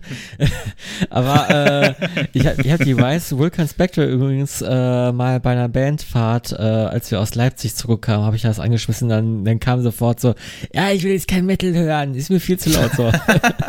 ja, aber ähm, Hast du nicht noch Tic-Tac-Toe im Auto? Ja, ja, genau. Nee, Oder Blümchen nee, war das, ne? Ähm, es war ja jedem klar, dass nach der Rise Work Inspector noch irgendwas äh, kommen muss und äh, es hat ja wirklich lang gedauert. Ich, ich habe jetzt nicht die, die, die Jahreszahlen vor Auge, aber es irgendwie gefühlt muss das ne, schon eine Spanne von über fünf Jahren gewesen sein, äh, die, die die Releases auseinander sind. Und ähm, das war einfach für mich schon damals so ein, so ein Überalbum äh, sehr nah an Slayer dran. Und ich finde, jetzt äh, mit dem neuen Album sind sie äh, mehr an von Slayer hin zu Dark Angel gegangen. Volle ja, Kanne, volle Kanne. 100 Punkte. 100 Punkte, äh, danke. Äh, weil ähm, die haben, die haben immer noch dieses Slayer-mäßige beibehalten, aber Dark Angel, weil da eine andere Komplexität drin ist. Und äh, man muss da, ich glaube, das ist ein Album, da, da muss man sich richtig reinhören und äh, da kann man auch drei, vier, fünf Jahre von, von, von, von zehren, einfach indem man sich in die Songs reinhört. Ich habe den Song genommen, weil er äh, schlagzeugmäßig bisschen anspruchsvoller war und äh, ich das nochmal eine Weiterentwicklung fand. Ich fand den Gesang, der war auch nochmal eine Weiterentwicklung. Es war, der ist auch näher jetzt so dran an, so wie, ja, so Hellish Cross war ja so ein bisschen, Ne? Aber irgendwie die Songs sind düst, so düster wie von Dark Angel und sag ich mal bei Slayer würde man sagen, äh, das, das Album davor, sag ich mal, ist so, hat diesen Slayer-Vibe und das jetzt so mehr Richtung Dark Angel, weil es irgendwie so düster und wischi-waschi ist, so ein bisschen leicht. Also äh, ich feiere das gerade total ab, aber auch viele andere feiern das gerade total ab. Ja, kann ich auf jeden Fall verstehen. Also da machen ja, glaube ich, auch zwei Typen von Obliteration mit. Und äh, die haben für mich mit, äh, ich glaube, Cenotaph Obscure heißt das. Die haben 2018 dieses Album rausgebracht, was irgendwie eins der besten 2000er plus Death Metal Alben ist. Und äh, mit Necromantion machen die halt äh, mehr Thrash. Und ich glaube auf jeden Fall, dass... Ähm, jetzt die neueste Platte, die ihr beide auch ausgewählt habt, eine, also eine Top 10 für, für Underground Maniacs sein wird. Auf jeden Fall. Oder Max? Aber deine persönliche Meinung wollen wir Meine denn hören. Wir wollen noch wissen, Dead De Temples oder Seven Rules of Fate? Welcher ist der bessere Song? Danach richtet sich jetzt alles. ähm, boah. Sagt nichts Falsches. nee, das ist äh, für mich, also ich habe jetzt tatsächlich gar nicht für mich innerlich abgewogen ob ich einen besser finde oder den anderen. Nein, spontan, sch schieß raus. Spontan gehe ich für den, den Eda in der Liste hatte. Hm, ich wusste Ich war auf Freddys Seite. Ich habe den professionellen, ich habe den professionellen Musikjournalismus auf meiner Seite. Ja. Das ist so. Hätten wir das auch geklärt, ich habe ja auch schon meinen Senf dazu gegeben, dann äh, ist Mandy schon wieder dran mit ihrer zweiten, äh, mit dem zweiten Release für, für heute. Ja. Dann mit meinem zweiten gehe ich ähm, auf Black Curse und Endless Wound. Das kam letztes Jahr ähm, schon raus, ist aber für mich irgendwie ein Release, den man ähm, auf jeden Fall als Underground Maniac auf dem Schirm haben muss. Also ich glaube, der ging auch teilweise ziemlich durch die Decke. Also man kennt halt die Leute dahinter. Ne? Es sind ein paar von Spectral Voice, ein paar von Blood Incantation.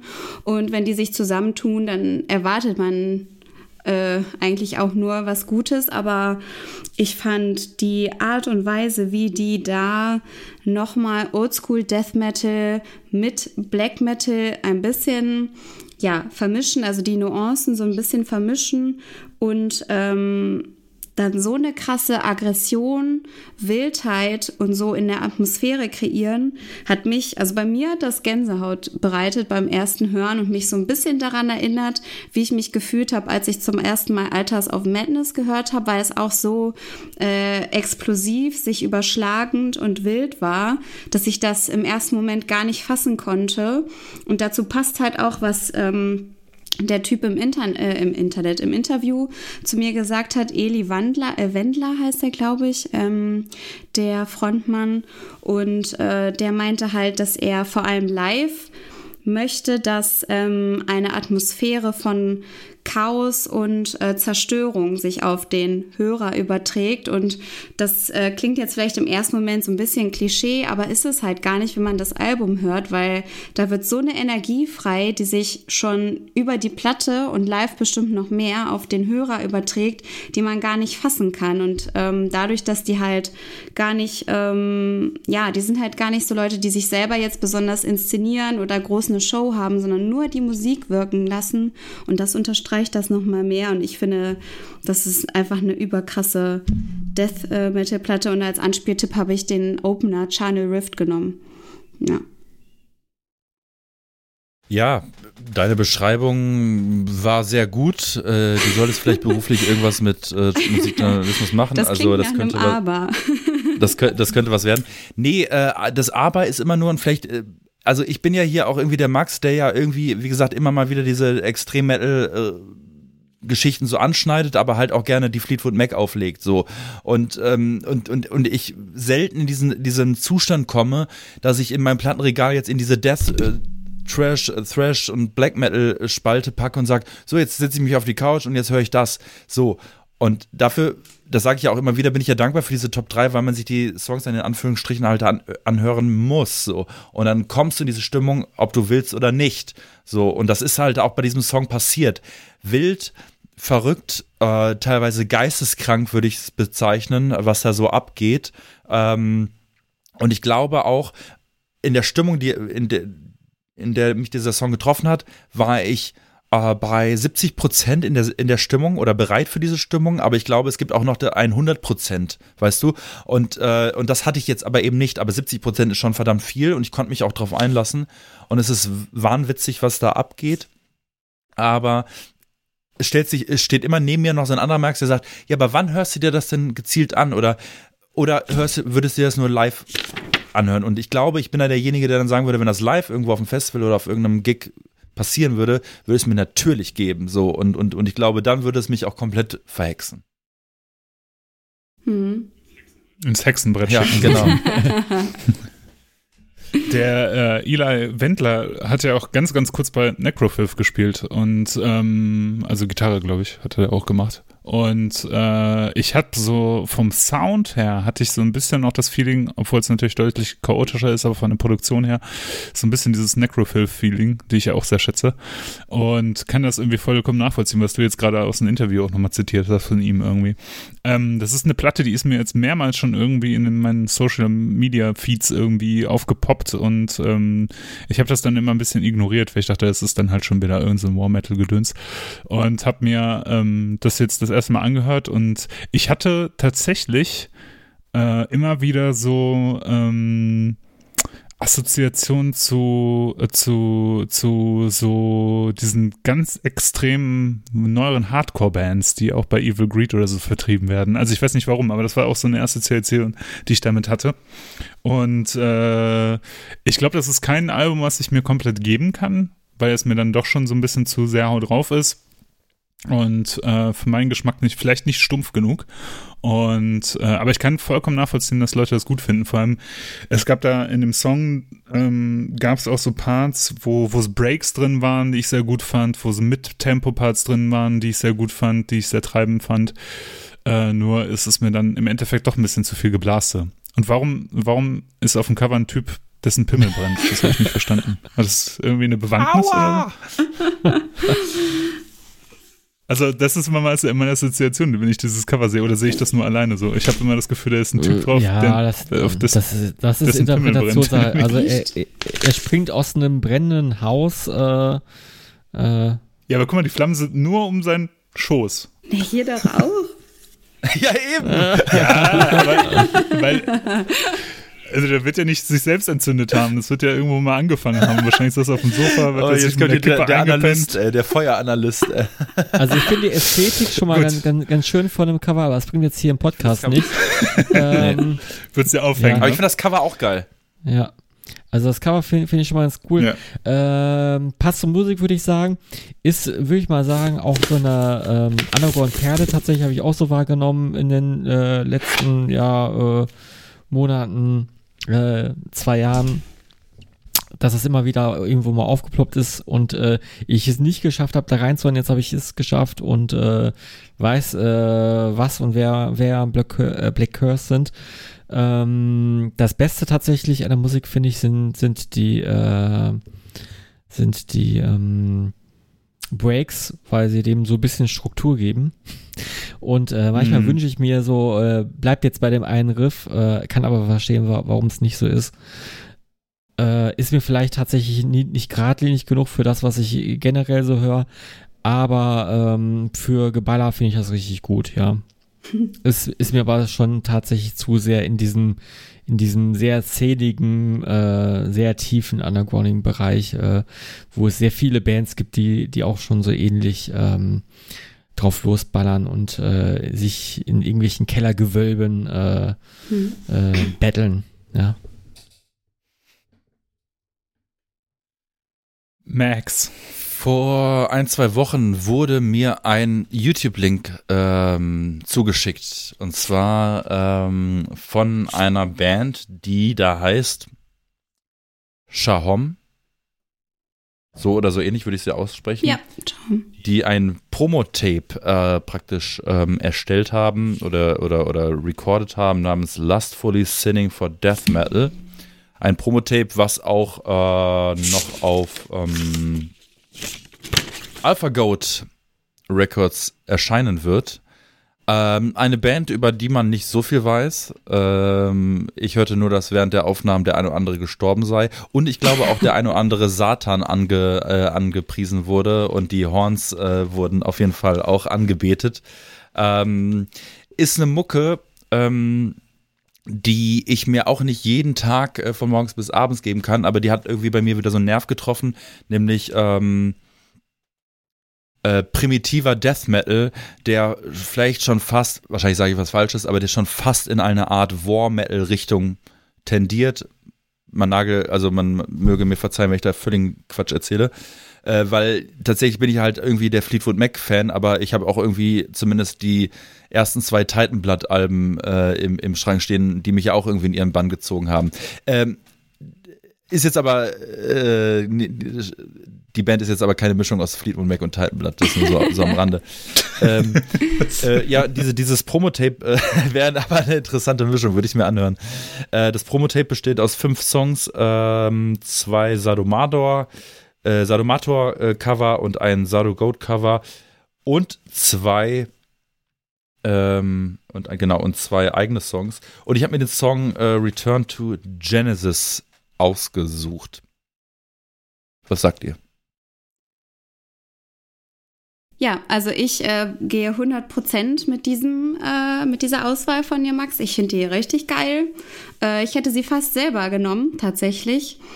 Und ähm, ja, ist einfach, äh, also das, den Song, den du ausgewählt hast, ich habe irgendwie gedacht, dass der anders heißt, aber äh, wahrscheinlich liege ich falsch. Auf jeden Fall ist das äh, der Song, der, ähm, glaube ich, sogar vom neuen Album ist. Also die arbeiten halt gerade an ihrem ersten Album und äh, haben das jetzt so quasi als Zwischenrelease rausgepackt. Und äh, ich finde halt, wenn man den hört, dann, also ich glaube, mit dem Album, was die dann rausbringen, ich habe es jetzt selber noch nicht ähm, ganz gehört oder so, immer nur Ausschnitte, aber ich glaube halt, dass die damit endlich mal so ein bisschen mehr Aufmerksamkeit bekommen, weil ich finde, die Mischung, die die aus äh, Black und Death Metal machen, klar, hat auch Anleihen zum War Metal, aber ist halt trotzdem irgendwie sehr eigen, sehr sich überschlagend, sehr kraftvoll.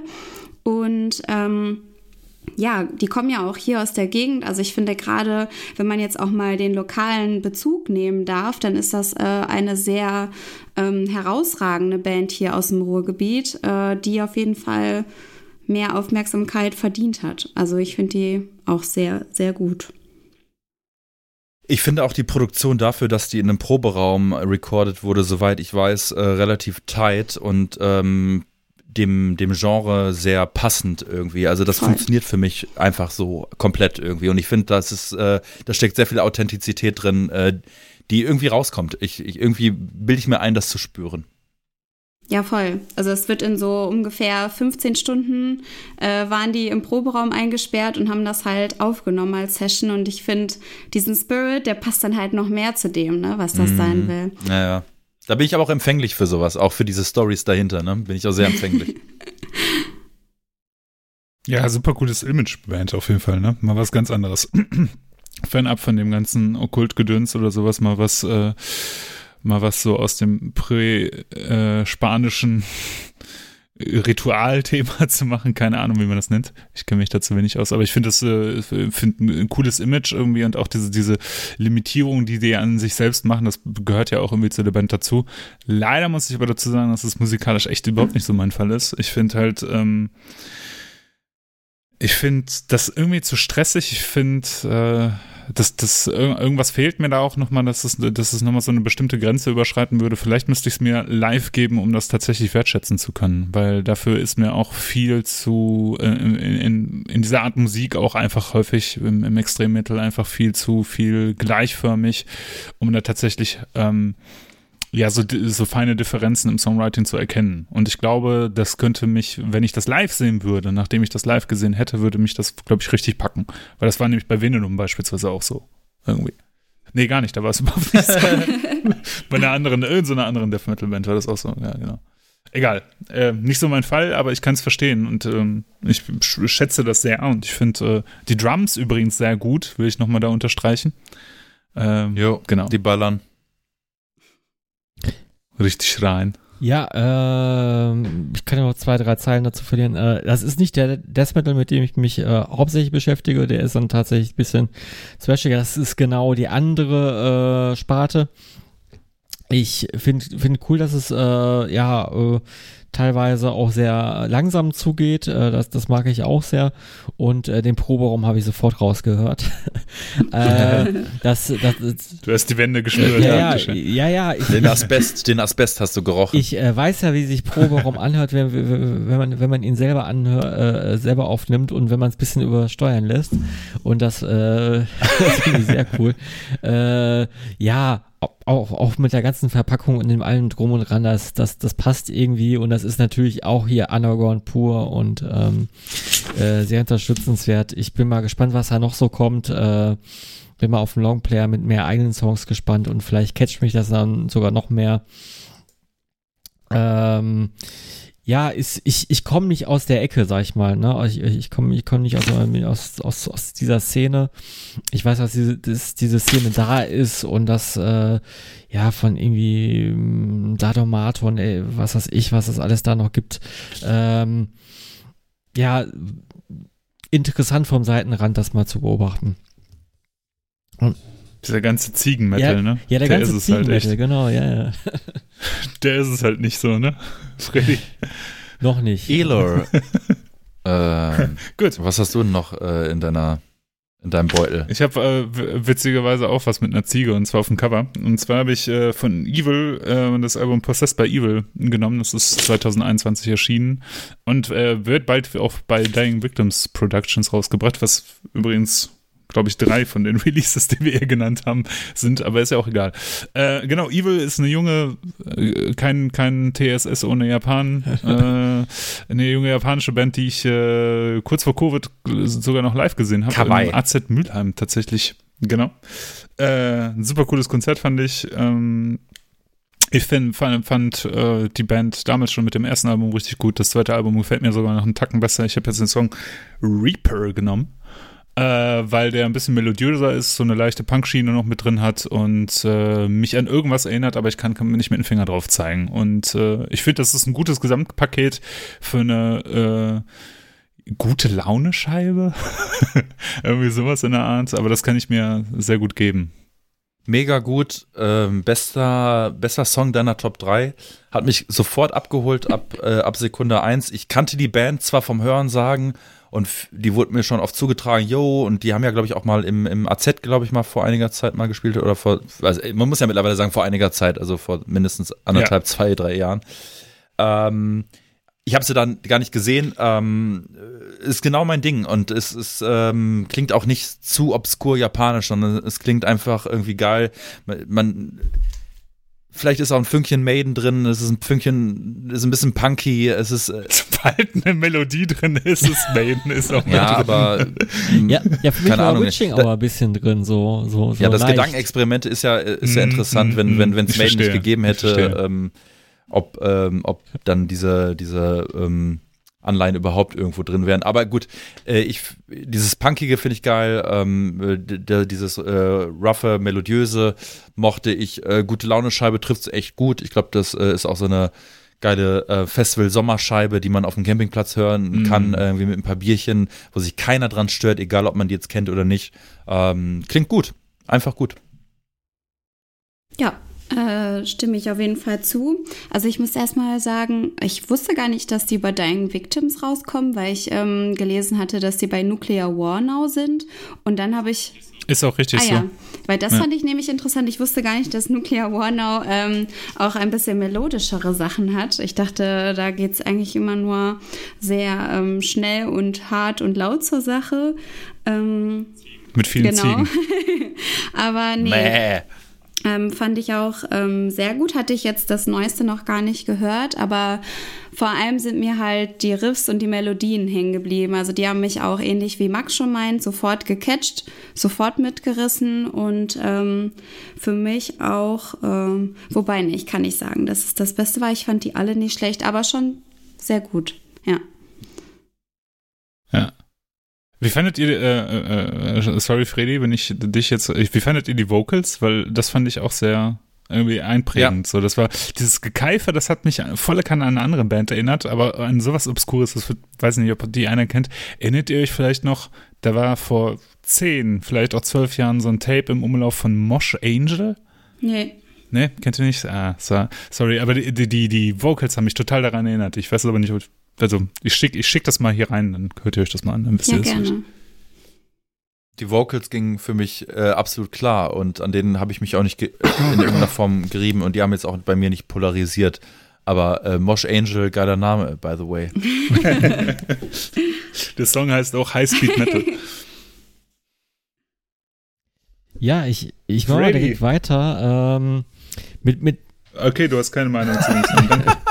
nee, habe ich doch gerade gesagt. Also ich, ich, ich, ich finde, das ist geiler Black Thrash. Äh, hat sich für mich schon fast bisschen deutsch angehört. Äh, irgendwie, äh, keine mhm. Ahnung, wieso.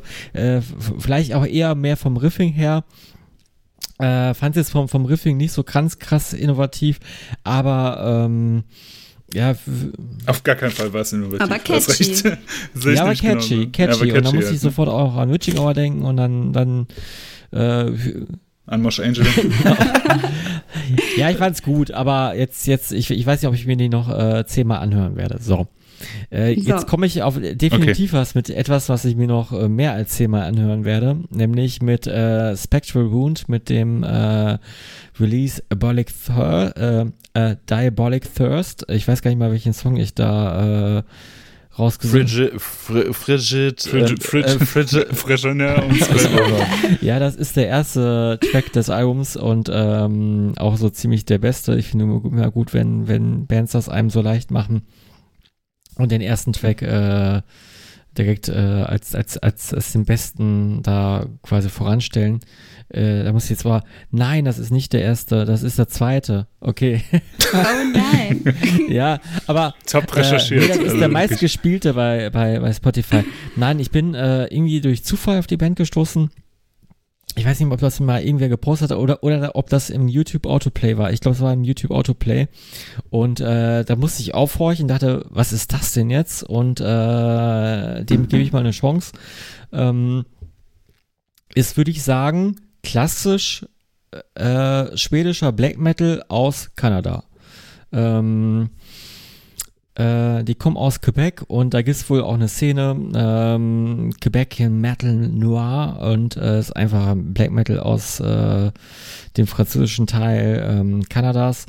Und ich wusste gar nicht, dass es da so eine Szene gibt. Und ich kenne auch alle anderen Bands aus dieser Szene nicht. Aber diese Band ähm, hat es mir irgendwie angetan und da bin ich dran hängen geblieben auch irgendwie äh, habe ich das Gefühl, dass sie äh, nur irgendwie alle recht jung sind. Ich habe das jetzt nicht in Erfahrung gebracht. Auf jeden Fall, die haben 2015 äh, schon mal ein erstes Release rausgebracht und jetzt sind sie ein bisschen aktiver geworden. Das ist jetzt von 2021 und ähm, der Song, den Song habe ich ausgewählt, weil äh, er hat irgendwie dieses äh, leicht schwedische äh, drin, so, äh, aber auch so ein bisschen, wenn man jetzt Referenzen ranziehen müsste, ist es vielleicht sehr, sehr schwer. Also da habe ich jetzt nicht so im Kopf, äh, was äh, ganz vergleichbar ist, vielleicht so in Richtung gitarrenmäßig in Richtung ältere Satyricon, Malanor's Zeiten so ein bisschen. Aber das auch nicht, weil der Gesang ist wieder, äh, sag ich mal, sehr klassisch ähm, Black Metal. Vielleicht könnt ihr das bisschen besser beschreiben. Ich muss sagen, das ist echt, äh, geht so in meine Richtung. Ich höre ja auch gerne Necrophobic und so. Um Necrophobic ist da mehr so in der Death Metal Richtung und hier, das ist der pure Death Metal irgendwie. Ich hatte äh, voll Black die Metal, Assoziation. Metal, nicht, nicht, nicht Death Metal, so. genau. Der mit B, genau. Äh, ich hatte voll die Assoziation mit so, äh, so diesen, so ein bisschen diesen finnischen Stil, äh, was Black Metal angeht. Also so Band wie Behexen oder ich hatte so ein bisschen auch äh, so ein bisschen Satanic Warmaster Feeling dabei, als ich das gehört mhm. habe. Und äh, weil diese melodiösen Elemente mit dem Vocal zusammen äh, und gleichzeitig hatte ich so ein bisschen wie äh, Mygua äh, irgendwie, wo die noch nicht musikalisch so fett, äh, so, so, so fit waren irgendwie. Also, ähm, das ist, glaube ich, so Musik, die hätte mich als Jugendlicher richtig umgehauen. Das hätte ich, das wäre genau mein Sound gewesen, aber heutzutage interessiert mich das einfach nicht mehr. Also ist ganz schwierig zu beschreiben, warum, aber diese, diese, diese, ähm, ich weiß nicht, ich bin, ich habe so ein bisschen das Gefühl, das ist für mich so Musik, also für mich persönlich jetzt, aus der ich rausgewachsen bin. Das, das packt mich heutzutage nicht mehr. Obwohl ich echt sagen muss, dass ich so beim zweiten oder dritten Hören des Songs äh, doch so ein bisschen damit geliebäugelt habe, mir das Album auch zu kaufen. Also irgendwie ganz, ganz schwierig. Das ist so, so ein bisschen hatte ich äh, so ein nostalgisches Feeling, mhm. als ich das gehört habe. Ich habe danach nochmal ein Interview mit denen gehört. Ähm, gibt's auf YouTube. Ähm, ganz gut zusammengefasst. Das ist relativ kurz, auch 16 Minuten, glaube ich, oder sowas. Und da war eine Aussage drin, da habe ich so ein bisschen mit den Augen gerollt. Und da sagte nämlich der Sänger, er möchte einfach Black Metal machen. Und das fand ich so ein bisschen, ja gut, hör mal, ey. und äh, dann wurde er gefragt, ja, und dann der Interviewer hat ihn dann halt gefragt von wegen, ja, was für ein Stil, weil Black Metal ist ja auch ein großes Genre und da gibt's ja auch viele Unterscheidungen und er hat gesagt, nein, einfach Black Metal oder so und das fand ich schon so ein bisschen affig. ich finde aber, er trifft es damit, äh, er trifft den Nagel damit irgendwie auf den Kopf, äh, Volle, weil, ja, weil das recht, war auch ja. meine Assoziation. Ich habe da reingehört, ich habe gar nichts erwartet, das Cover könnte in verschiedene Richtungen gehen. Es sieht schon eher Black Metal-mäßiger aus, aber es könnte was anderes sein können. Ich habe mir das angehört und ab ähm, und mein allererster Gedanke war tatsächlich äh, irgendwie tatsächlich Necrophobic. Also nicht, dass es Necrophobic ist, aber dass es so ein bisschen Anleihen hat, tatsächlich. Fände ich ganz witzig. Ich dachte, ich hätte damit irgendwie völlig falsch gelegen, aber wenn Freddy das mhm. auch mit in, äh, in, den Raum wirft, den Namen, finde ich das interessant und ich bin ja auch, ne äh, äh, stehe auch auf Necrophobic. Ähm, für mich war das auch irgendwie seit lange mal wieder, dass ich bewusst mir was angehört habe, was wirklich so Black Metal ist, so, hallo, das ist Black Metal, irgendwie, ähm, ähm, und, und, und das hat bei mir auch einen Nerv getroffen. Ähm, ist ein vergleichsweise langer Song, ich glaube, der geht ja fast sieben Minuten oder über sieben Minuten. Ähm, aber auch dieser Gesang, der so ein bisschen in diese Hühnerficker-Richtung geht, irgendwie, den man nicht immer unbedingt so hundertprozentig äh, äh abhaben kann. Aber ich finde, da passt es halt irgendwie. Da, da ähm, finde ich irgendwie passte das zum Gesamtkonzept dazu und ich konnte mir das sehr, sehr gut anhören und ich finde, das ist ein, ein, ein guter Epos irgendwie, ne? Also äh, ähm, deswegen verstehe ich auch, warum du Satyricon und Necrophobik zumindest mal genannt hast. Das kann ich sehr, sehr gut nachvollziehen und ich fand das echt nicht verkehrt. Ja, Hühnerficker. Gesang ist auf jeden Fall interessant. Äh, taucht im nächsten Review auf. ähm, ja, für mich auch. Also ich habe mir das angehört äh, und dachte, klassischer Black Metal. Ich kenne aber Spectral Wound auch. Also ich kannte die schon vorher. Ich habe nur gar nicht mitbekommen, dass die was Neues raus haben und habe mich dann erstmal gefreut für den Tipp, äh, über den Tipp. Ähm, aber ja, ist schon sehr, sehr klassisch und relativ melodisch halt auch. Ähm, die Szene in Quebec und allgemein in Kanada, also es gibt sehr viel geilen äh, kanadischen Extremmetal, muss man sagen. Also ist schon ein Auschecken wert. Ähm, aber ja, also ich würde sagen, es ist gut.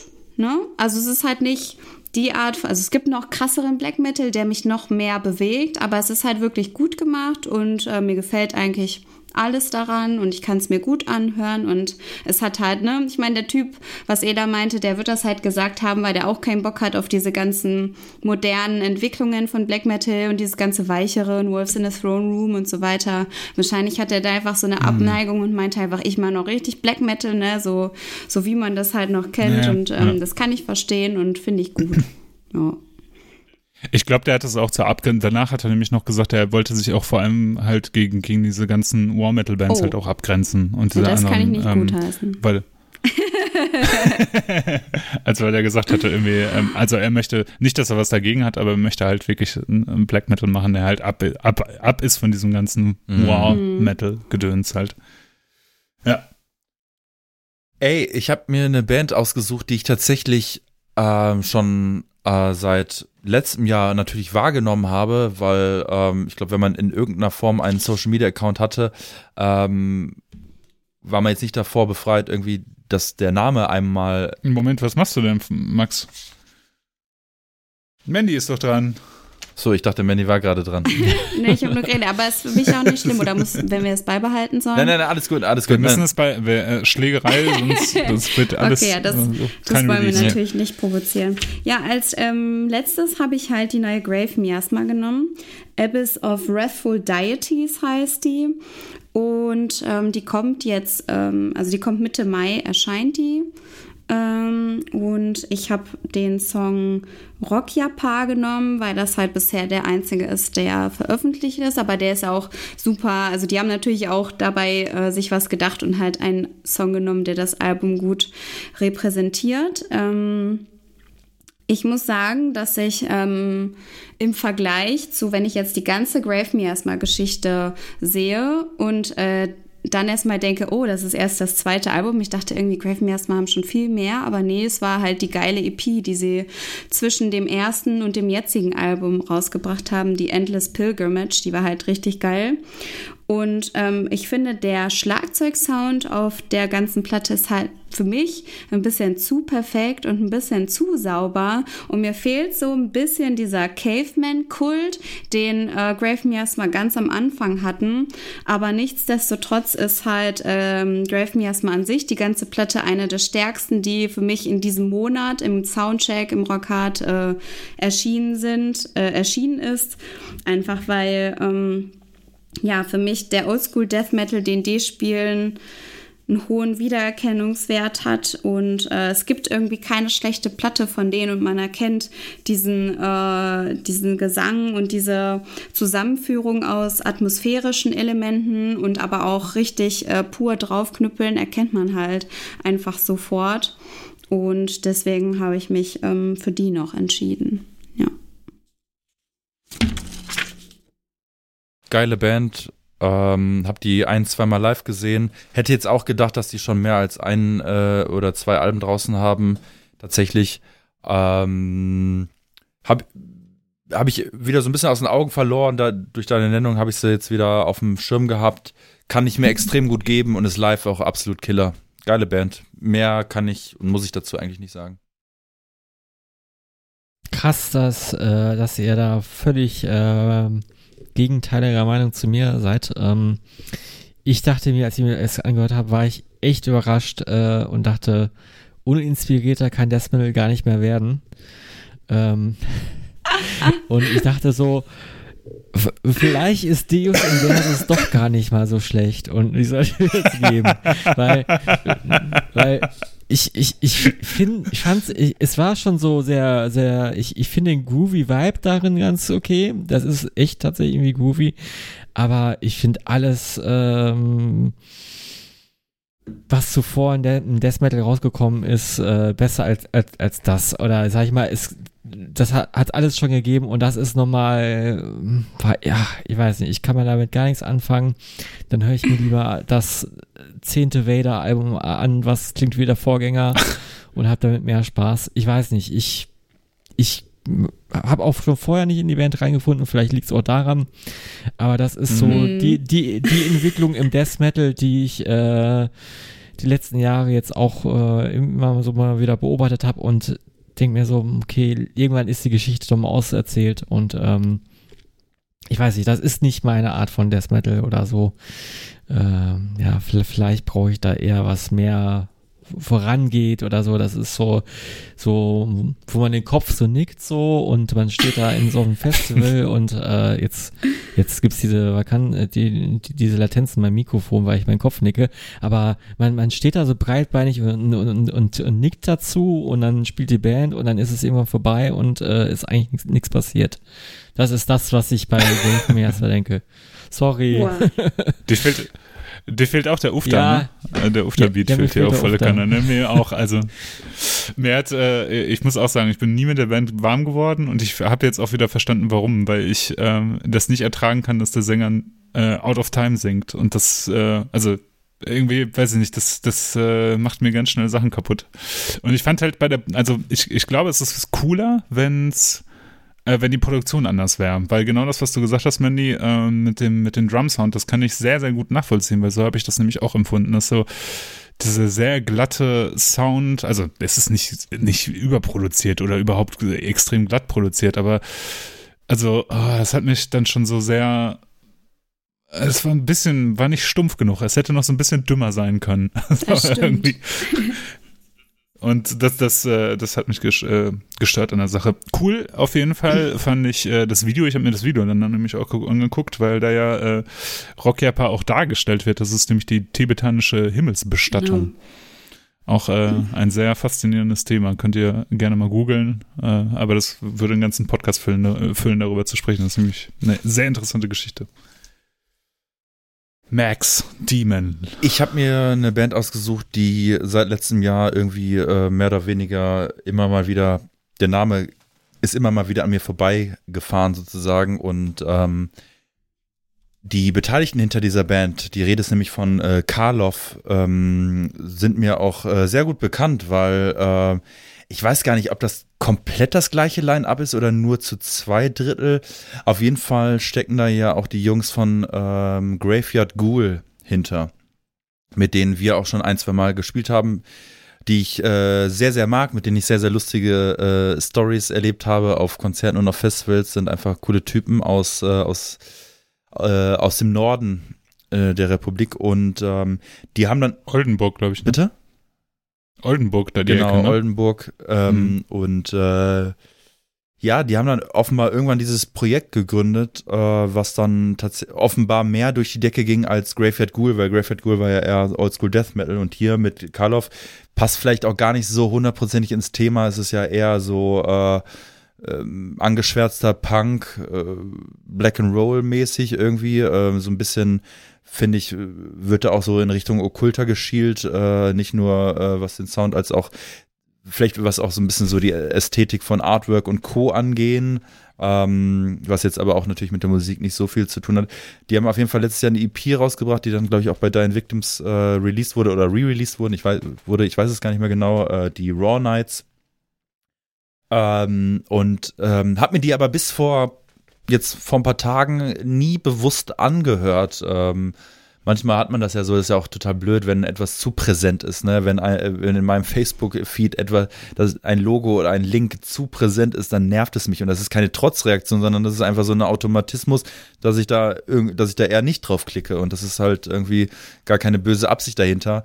Ähm, es ist auch nicht die Neuerfindung des Rades, aber es ist halt einfach ähm, solider, geiler, geiler Rock irgendwie, der ange, angeschwärzt und dreckig ist und ähm, die äh, und die Jungs dahinter sind halt einfach äh, super, super nette, entspannte Typen, die sich, glaube ich, damit vielleicht nochmal so ein bisschen mehr ausleben können oder konnten, vielleicht als mit Graveyard Ghoul, aber ey, keine Ahnung, vielleicht ist das auch wirklich einfach nur ein Nebenprojekt ähm, die jetzt auch, wenn wir jetzt gerade sprechen, ähm, wurde ja auch das ähm, Album announced, was sie äh, rausbringen, das Full Length, äh, was dann auch bei Dying Victims rauskommen wird oder schon raus, nee, rauskommen wird.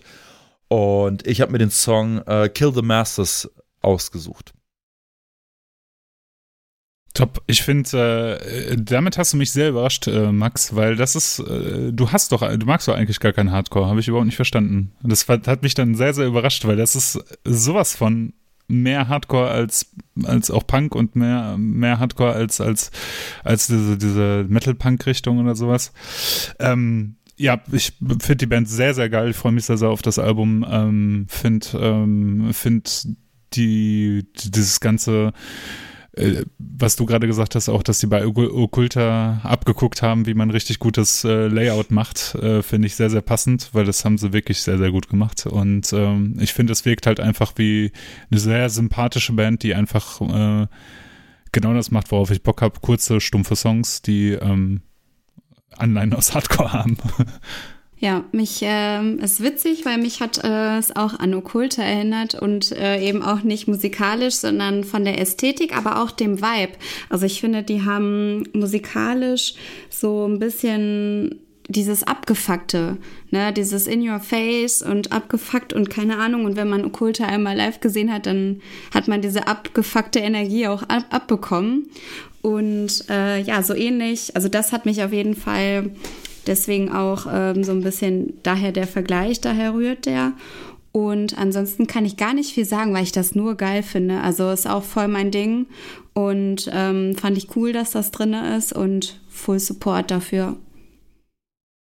Ich fand es auch richtig, richtig geil. Ähm, ich glaube, im Gegensatz zu, zu, zu Okkulta, die Ergänzung, vielleicht ist es äh, näher an Populärmusik dran, finde ich. Also mehr so an äh, populären Punk-Sachen. Äh, ich habe mir auch andere Karloff-Sachen mal jetzt angehört. Äh, gefällt mir sehr, könnte sich äh, wirklich äh, in meine, sag ich mal, Playlisten einschleichen, die ich öfter mal höre. Ähm, Finde ich auf jeden Fall sehr, sehr geil und sehr geil, was da noch alles kommt. Und ähm, den Song, das ist wirklich der Übersong. ähm, und ich habe auch meinen neuen reingehört, also total lohnenswert. Und ähm, das war noch nicht mal so irgendwie bös gemeint mit irgendwie nah am populär dran. Es ist sehr, sehr, sehr catchy, sehr eingängig, ne? Mhm. Ja, ja, catchy, auf jeden ja, Fall. Ich weiß, was du, ich wusste auch, was du damit meinst, mhm. mit der, mit der äh, Erklärung. Ja, sehr cool.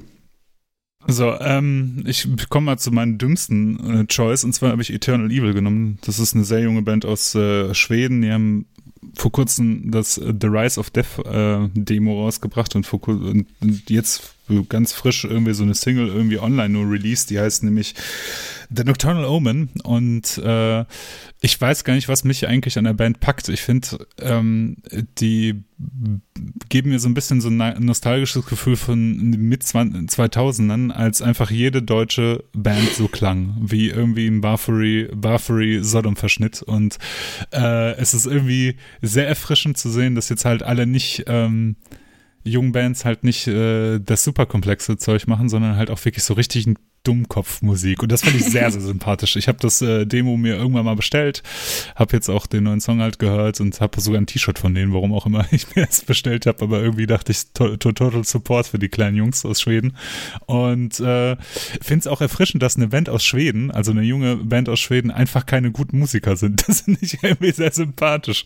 Normalerweise sind ja alle Bands aus Schweden immer extrem gut äh, an ihren Instrumenten und an den Vocals und die halt mal nicht. Und das ist vollkommen okay. Und äh, irgendwie so erinnert das alles so an Jugendsünde. Das fand ich sehr sympathisch, gefällt mir gut. Ja, das kann ich auf jeden Fall verstehen, weil äh, ich habe auf jeden Fall auch ziemlich schnell damit ähm, diese Black Thrash-Welle, die wir hatten in Deutschland äh, oder vielleicht sogar global in dieser Underground-Szene in Europa, ähm, das hat mich total daran erinnert. Ähm, vom Sound, von der Produktion. Das sind halt irgendwie, ich habe mir, ich kannte die vorher tatsächlich gar nicht, habe mir die dann angeschaut und äh, ja, so junge Schwedenboys ne, mit ihren geilen Klamotten, die halt genau diesen geilen Blackflash machen, der halt einfach nur, ja, der ist halt cool, ne? Das ist jetzt kein neues Rad erfunden oder so, aber es halt knallt gut rein und ist irgendwie, ja, genau wie du schon sagst, so ein Abbild von diesem von diesen Jugendsünden, von diesem, man findet gerade in den geilen Sound rein äh, und äh, ein tolles Abbild von äh, jugendlicher Leidenschaft für richtig geilen Proto-Metal. Hm. Oder? Ja. Absolut. ja, kann ich zustimmen. Äh, ich, man guckt ich, beleidigt äh, zur Seite. zuerst, die kommen aus Südamerika. Das hätte irgendwie äh, ein bisschen mehr gepasst. Hat mich auch jetzt gewundert, dass sie aus Schweden kommen. Äh, finde ich cool, finde find ich schrullig. Ich weiß nicht, ob ich mir die äh, so auf Dauer anhören könnte. Ähm, ist aber wieder so, sag ich mal, eine coole Ergänzung zu, äh, ja, zu, ähm, den Bands, die das jetzt alles so für sich professionalisiert haben, gerade im Black Thrash und äh, dass es da wieder, wieder rumpeliger zugeht und vor allem aus äh, Schweden. Das macht das ja ähm, sympathisch und sympathisch finde ich das auch krakelige Logo, was an Black, Ma äh, ja, was an Black Magic erinnert, ne? irgendwie. Ja, auch dieser vollkommen bescheuerte Name Eternal Evil, was ja auch schon eher so Billo ist, ey. Das finde ich großartig. Ja. Also, ähm, ich konnte damit überhaupt nichts anfangen. Also auch, auch nicht mit einem, mit einem Augenzwinkern oder so. Das war auch äh, mit Abstand der, der, der schlechteste Song deiner Top 3. Ähm, die anderen beiden Sachen haben mir gut gefallen, aber das hat mir überhaupt nicht äh, gefallen. Ähm, hat mich soundtechnisch nicht äh, gecatcht. Äh, das ist ja auch alles nicht in Stein gemeißelt, was wir hier sagen. Wir, wir kennen das ja alle. Dann kriegst du irgendwann mal zu einem anderen Zeitpunkt das äh, um die Ohren geknallt oder in einer Live-Situation und auf einmal macht's Klick. Aber für den Moment, für die zwei, drei Male, wo ich es mir angehört habe, ist da bei mir einfach, hat es bei mir nichts berührt. Ähm, und ähm, auch der Sound äh, kam, war mir einfach irgendwie, keine Ahnung, kam nicht an mich ran. Und deswegen ähm, gibt es für mich, äh, ähm, gibt es von mir heute leider kein Foto. Keine Hose. Okay. Ich ja. äh, mache mal direkt weiter mit äh, ja dem dem letzten Top 3 äh, Release äh, aus äh, ja, dem Krach von der Basis. Hier bewegen wir uns jetzt wieder in Death Metal Gefilden, nämlich in walzenden Death Metal Gefilden. Es geht um Sculpture äh, mit dem Release Eisenzeit. Und das habe ich irgendwo in der Insta-Story irgendwo bei wem gesehen ich weiß leider nicht mehr bei wem, äh, fühl dich angesprochen, wenn du Hörer bist. Und ähm, ja, die äh, Parallelen dazu sind natürlich klar. Äh, Asphyx und Bolzwar äh, möchten hier genannt werden. Und ich finde, das ist eine gute Abwechslung von einer jungen Band aus äh, Bielefeld, kommen sie, glaube ich. Ähm, die zwar in diese Richtung gehen, aber die nicht diesen nervigen Martin van Drunen Gesang haben.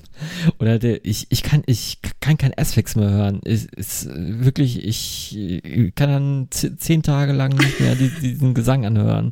Ich, Ela, du hast einen neuen Feind. Du musst nicht mehr auf mir rumhacken wie heute schon den ganzen Tag. Du kannst ja, jetzt auf ich, Anfang ich, ich, ich hol schon ja, aus, ja, weißt du, ich bin schon also echt. Ich, weiß ich, das, das, das ist mittlerweile so, so eine Art Persiflage, auch das bei, bei anderen Bands zu hören. Weißt du, was ich meine? Es, es, es, es kann Martin van Druun geben, aber es muss sich zehn davon geben. So, und äh, Okay, Freddy, ich soll also nicht ans Mikro, ich verstehe. nee, das meine ich nicht, das meine ich nicht. Äh, im, das meine Ja, im Smash ist es nur okay. Wenn es um meine Band geht, dann ist es ja, okay. Genau.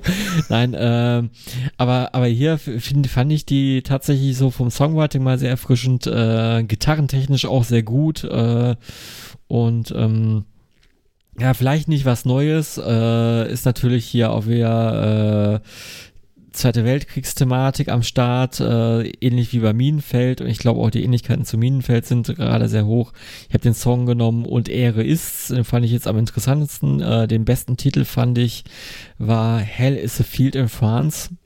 Ziemlich geiler Titel. Und äh, ja, was meint ihr zu Sculpture? Also bevor Alter mit seinem Rant, ich will, ich sag nur ganz kurz, ich find's geil äh, hat meinen Geschmack getroffen. Das ist Death Metal, wie ich ihn am liebsten habe. Und mir war nicht klar, dass es eine deutsche Band ist. Ob das jetzt ein Kompliment ist oder nicht, weiß ich nicht. Aber es war jetzt für mich überraschend, dass die aus Bielefeld kommen. Ähm, hat äh, für mich äh, hat, hat Bock gemacht. Konnte ich mir sehr, sehr gut anhören.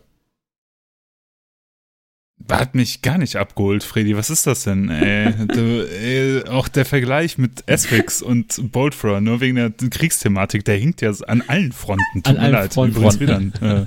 Äh, an allen Fronten, ja. Das war geschickt, ja. ne? Ähm, Alter, das hat mir ja gar nichts gegeben, denn zwischendurch gibt es noch so Breakdowns irgendwie, wie aus dem Metalcore. Da dachte ich, Alter, was soll das jetzt? Also, sorry, überhaupt nicht mein Ding, ne? Äh, hat mich so gar nicht gecatcht. Ich dachte halt die ganze Zeit viel zu modern produziert, komische, sehr moderne Parts drin, das hat mir gar nicht gefallen. Also, sorry. Freddy, setzen sechs, das gibt nichts. Mandy, setzt doch jetzt wenigstens mal einen drauf und sagt, ja, das war echt nicht gut. ich kann nicht immer machen, was du sagst, Ela. Aber ähm, Warum solltest du auch? Fang immer. ja, immer. bisher waren wir uns ja immer ziemlich ähm, einig und ich gehe auch tatsächlich mit dir konform, dass äh, es moderne Parts gibt und äh, Sachen, also ich weiß, was dich daran stört. Das kann ich auf jeden Fall ja. sagen, aber ähm, ich fand die eigentlich ganz cool. Also ich hatte die ehrlich gesagt nicht so auf dem Schirm, obwohl ich die schon auf Flyern gesehen habe und äh, ich glaube sogar, dass einer von denen auch bei Evoked mitmacht. Äh, ne? Ja, und Evolved ja. finde ich halt richtig geil. Also die. Yes, ich auch. Ja, die treffen halt meinen Sound richtig gut. Ähm, das war jetzt, ähm, ja, also schon, schon, ich würde sagen, qualitativ hochwertig, so ähm, hochwertiger, eher oldschool orientierter Death Metal fand ich schon, mit modernen Nuancen, ja, habe ich rausgehört, aber hat mich jetzt nicht so krass äh, gestört wie Ela. Das war jetzt sozusagen die professionelle Art, mit meiner Kritik umzugehen. Also beziehungsweise meine, meine Kritik zu Krass, äußern. aber ich, äh, ich, ich hätte gedacht, Eda, dass, äh, dass, dass du damit was anfangen kannst, weil äh, kannst ja auch was mit Benediction anfangen und so habe ich, hab ich im Hinterkopf. Äh. Ja, aber die kommen ja nicht aus Japan, äh, hier Sculpture, deswegen. aber sie sind eine deutsche Band. Das ist für, für nach Japan das beste Land. Also, was Bands angeht. weiß man noch. Also die Reihenfolge ist, die Reihenfolge ist Japan, Deutschland und irgendwann England. Und dann und irgendwann kommt Uruguay und nochmal irgendwie noch ein obskures Land, irgendwie Chile oder sowas. Wenn du alle Südstaaten durch hast, also äh, südamerikanischen Staaten durch hast, dann, dann kommt irgendwann England und die USA. ja, egal. Ähm, ja. Ganz äh, kurz, ich weiß, äh, passt nicht in Genre, ich mach's auch me mega kurz. Äh, eine Band, äh, die ich gerne genannt hätte, die jetzt aber tatsächlich nicht in, dieses, äh, in diese Genrevorgabe gepasst hat, ist die Band Crossworld. Ich habe es am Anfang schon mal ähm, erwähnt, weil äh, der Franco, äh, der Gitarrist von Crossworld, ähm, Hörer der ersten Stunde ist. Und ich hatte die Ehre schon, das komplette neue Album As äh, Strangers We Depart äh, komplett zu hören was bei einem Bonehead Productions äh, oder Records rauskommt wird und ähm, es ist genau mein Sound, das ist genau Doom Metal, wie ich ihn mag. Ähm, also kleiner Anspieltipp oder oder Tipp von mir nochmal. Ähm, Gerade bei Doom Metal scheinen sich ja die Geister, finde ich, aber das ist das trifft genau bei mir den Nerv. Ich habe es mir komplett angehört, mehrfach und äh, ähm, ja, äh, mich, äh, hab mich gut abgeholt gefühlt. Äh, aber ich konnte sie natürlich jetzt in dem Fall nicht nennen, weil die überhaupt nicht in die Vorgaben gepasst hätten. Yep. So, jeder geneigte Hörer, der den Podcast schon mal gehört hat, weiß, es geht Richtung Ende zu. Und äh, gegen Ende vor allem wenn ein Gast dabei ist, wollen wir natürlich fragen, wie es dem Gast hm. geht, wie du es so fandest in, einem, in unserer gemütlichen Runde, die überhaupt nicht erzwungen war und äh, die, äh, die ohne technische Fehler komplett problemlos hier über die Bühne lief. Ja, mir geht's super und äh, ich kann gar nicht äh, glauben, wie viel Zeit schon um ist, wenn ich jetzt gerade auf die Uhr schaue. Also ich habe das Gefühl, wir haben gerade erst angefangen zu erzählen und ich könnte noch so viel mehr erzählen, aber ähm, ja, nee, also ich war, ich freue mich total, dass ich eingeladen wurde und ähm, ich hoffe irgendwie, dass ich die Folge äh, positiv bereichern konnte und ähm, dass die Leute Bock haben, sich das anzuhören und zumindest das eine oder andere Mal schmunzeln oder einen geilen Tipp mitnehmen und dann bin ich eigentlich schon glücklich. Top, das war wieder hochprofessionell. Ähm, ja, du bist auch zur nächsten. Das äh, fehlt uns. Du bist auch zur nächsten TSS-Redaktionskonferenz eingeladen. genau. Mit so illustren Gestalten wie beispielsweise Andy oder den Paul einfach nochmal fragen. ja. Paul Ja, ich, ich, ich, ich muss jetzt, ähm, bevor wir uns verabschieden und bevor wir die Mandy verabschieden, äh, muss ich noch eine, äh, eine Erwähnung machen, äh, würde auch jetzt in den Bereich Krach äh, von der Basis ähm, reinfallen. Äh, es geht um die Band Torture Bitch. Ähm, da hat sie, hat mir der ähm, Patrick oder hat uns der Patrick eine CD geschickt. Äh, das ist meine Adresse, aber natürlich stellvertretend an uns drei. Äh, ihr beiden anderen dürft euch natürlich drum kloppen. Äh, was ist Torture Bitch? Das ist, äh, ich würde sagen, klassisch, klassisch Thrash Metal, Thrash Punk, geht schon sehr in die Richtung äh, Toxic Holocaust und Co. Ähm, nehmen sich, glaube ich, auch selbst überhaupt nicht ernst. Äh, ich glaube, das wird auch, ist bei solchen Bands immer so so, so ein bisschen kleines Problem, bisschen bekannter zu werden, wenn man da so ein, so ein kleines Fun-Image fährt. Aber äh, musikalisch muss ich sagen, ist das äh, total gut und äh, habe mich richtig überrascht, weil die älteren Release habe ich auch mal angehört, da war der Sound nie so richtig gut, aber das ist alles super produziert. Äh, kann man wirklich mal reinhören. Ja, danke für die CD und äh, das vielleicht auch als kleine Hörtipp-Ergänzung. Wir hatten jetzt keine reine, Play äh, reine Thrash-Band mal drin kann man sich auch auf jeden Fall gut geben. Top, vielen Dank dafür. Ähm, an so ein paar Nachrichten noch an Hörer. Wir haben euch nicht vergessen, auch wenn wir momentan vielleicht nicht so schnell antworten auf eure Anfragen bei Social Media Kanälen oder eure Anfragen auch nicht direkt bearbeitet werden. Keine Sorge, wir machen das. Ähm, wir haben einfach irgendwie zu wenig Zeit in den Folgen, um tatsächlich mal so ein paar Sachen anzusprechen. Wir haben euch nicht vergessen, Pass auf. Ela, eine Mini-Mini-Anekdote. Ich kaufe ein Shirt bei eBay Kleinanzeigen von Blue Oyster Kalt, äh, zwar von der Tour, wo ich Karten hatte, aber nicht hingehen konnte, weil ich eine Bronchitis hatte. Bekomme dieses Shirt geschenkt. Äh, die Verkäuferin schreibt mir, hey, ist das Shirt angekommen? Ich sage, jo, alles, äh, alles gut, vielen Dank. Und sie schreibt, mein Freund hört jede Folge von eurem Podcast. und es stellt sich heraus, das äh, war der, äh, der, der Freund, war der, der der Leon. War der gute äh, Jonas Mau. Äh, Grüße, ah, Grüße gehen raus und Grüße auch. Geil. Ja, mega. Äh, der hat äh, auf dem, auf dem, praktisch auf dem Umschlag meinen Namen äh, erkannt ähm, und äh, deshalb auch viele Grüße an Jana, die mir das Shirt für einen fairen Preis zugeschickt hat. Vielen Dank nochmal. Die, der, ja, das verbindet die Welten. Gut, äh, Mandy, vielen Dank, dass du dabei warst. Ähm, vielen Dank für äh, deine professionelle Perspektive auf alles. Jo. Wir hätten, glaube ich, noch stundenlang weitersprechen können und ich glaube auch so ein paar Sachen finde ich auch echt schade, dass wir die nicht mehr ansprechen konnten. Aber keiner hört sich einen Podcast an, der acht Stunden lang ist und der Freddy verliert alle Haare, wenn er äh, so einen Podcast auch noch schneiden muss. Und dann dauert das halt ein halbes Jahr, bis der released wird, aber das kennen wir ja. ja. Vielen Dank auch an äh, dich, Freddy. Vielen Dank äh, auch an dich, jo, Max. Gerne. Und äh, Mandy, möchtest du noch irgendwas pluggen? Irgendwas, was äh, dir noch wichtig wäre, dass die Leute das auschecken in nächster Zeit oder sowas? An Releases? Nee, so irgendwas, was du vielleicht auch persönlich gerade machst, was, was dir wichtig ist, was, wo, wo du ein Publikum versuchst, wo vielleicht das Rock halt nicht das richtige Publikum für ist oder nicht ein passendes. Also Oder kommt demnächst eine krasse Story im Rockhard von dir, oder? Oder, oder?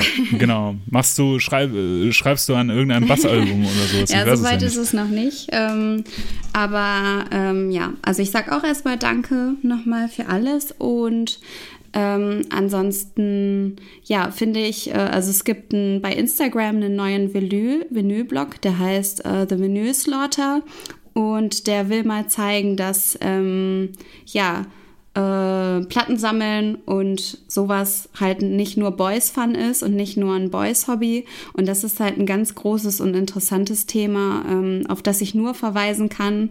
Da gibt's super viel spannende Literatur dazu. Vielleicht wird meine Masterarbeit irgendwann auch dazu mal veröffentlicht. Und ja, ich kann nur sagen, dass ich es wichtig finde, das äh, immer zu berücksichtigen und auch versuche, dass das im Rockhard ähm, immer wieder ein Thema ist. Aber ansonsten, ja. Danke. Top. nee, finde ich sehr wichtig. Das wäre auch was gewesen, was ich sehr gerne noch Ja, vertieft voll. hätte Ja. mit dir. Aber ein anderes Mal.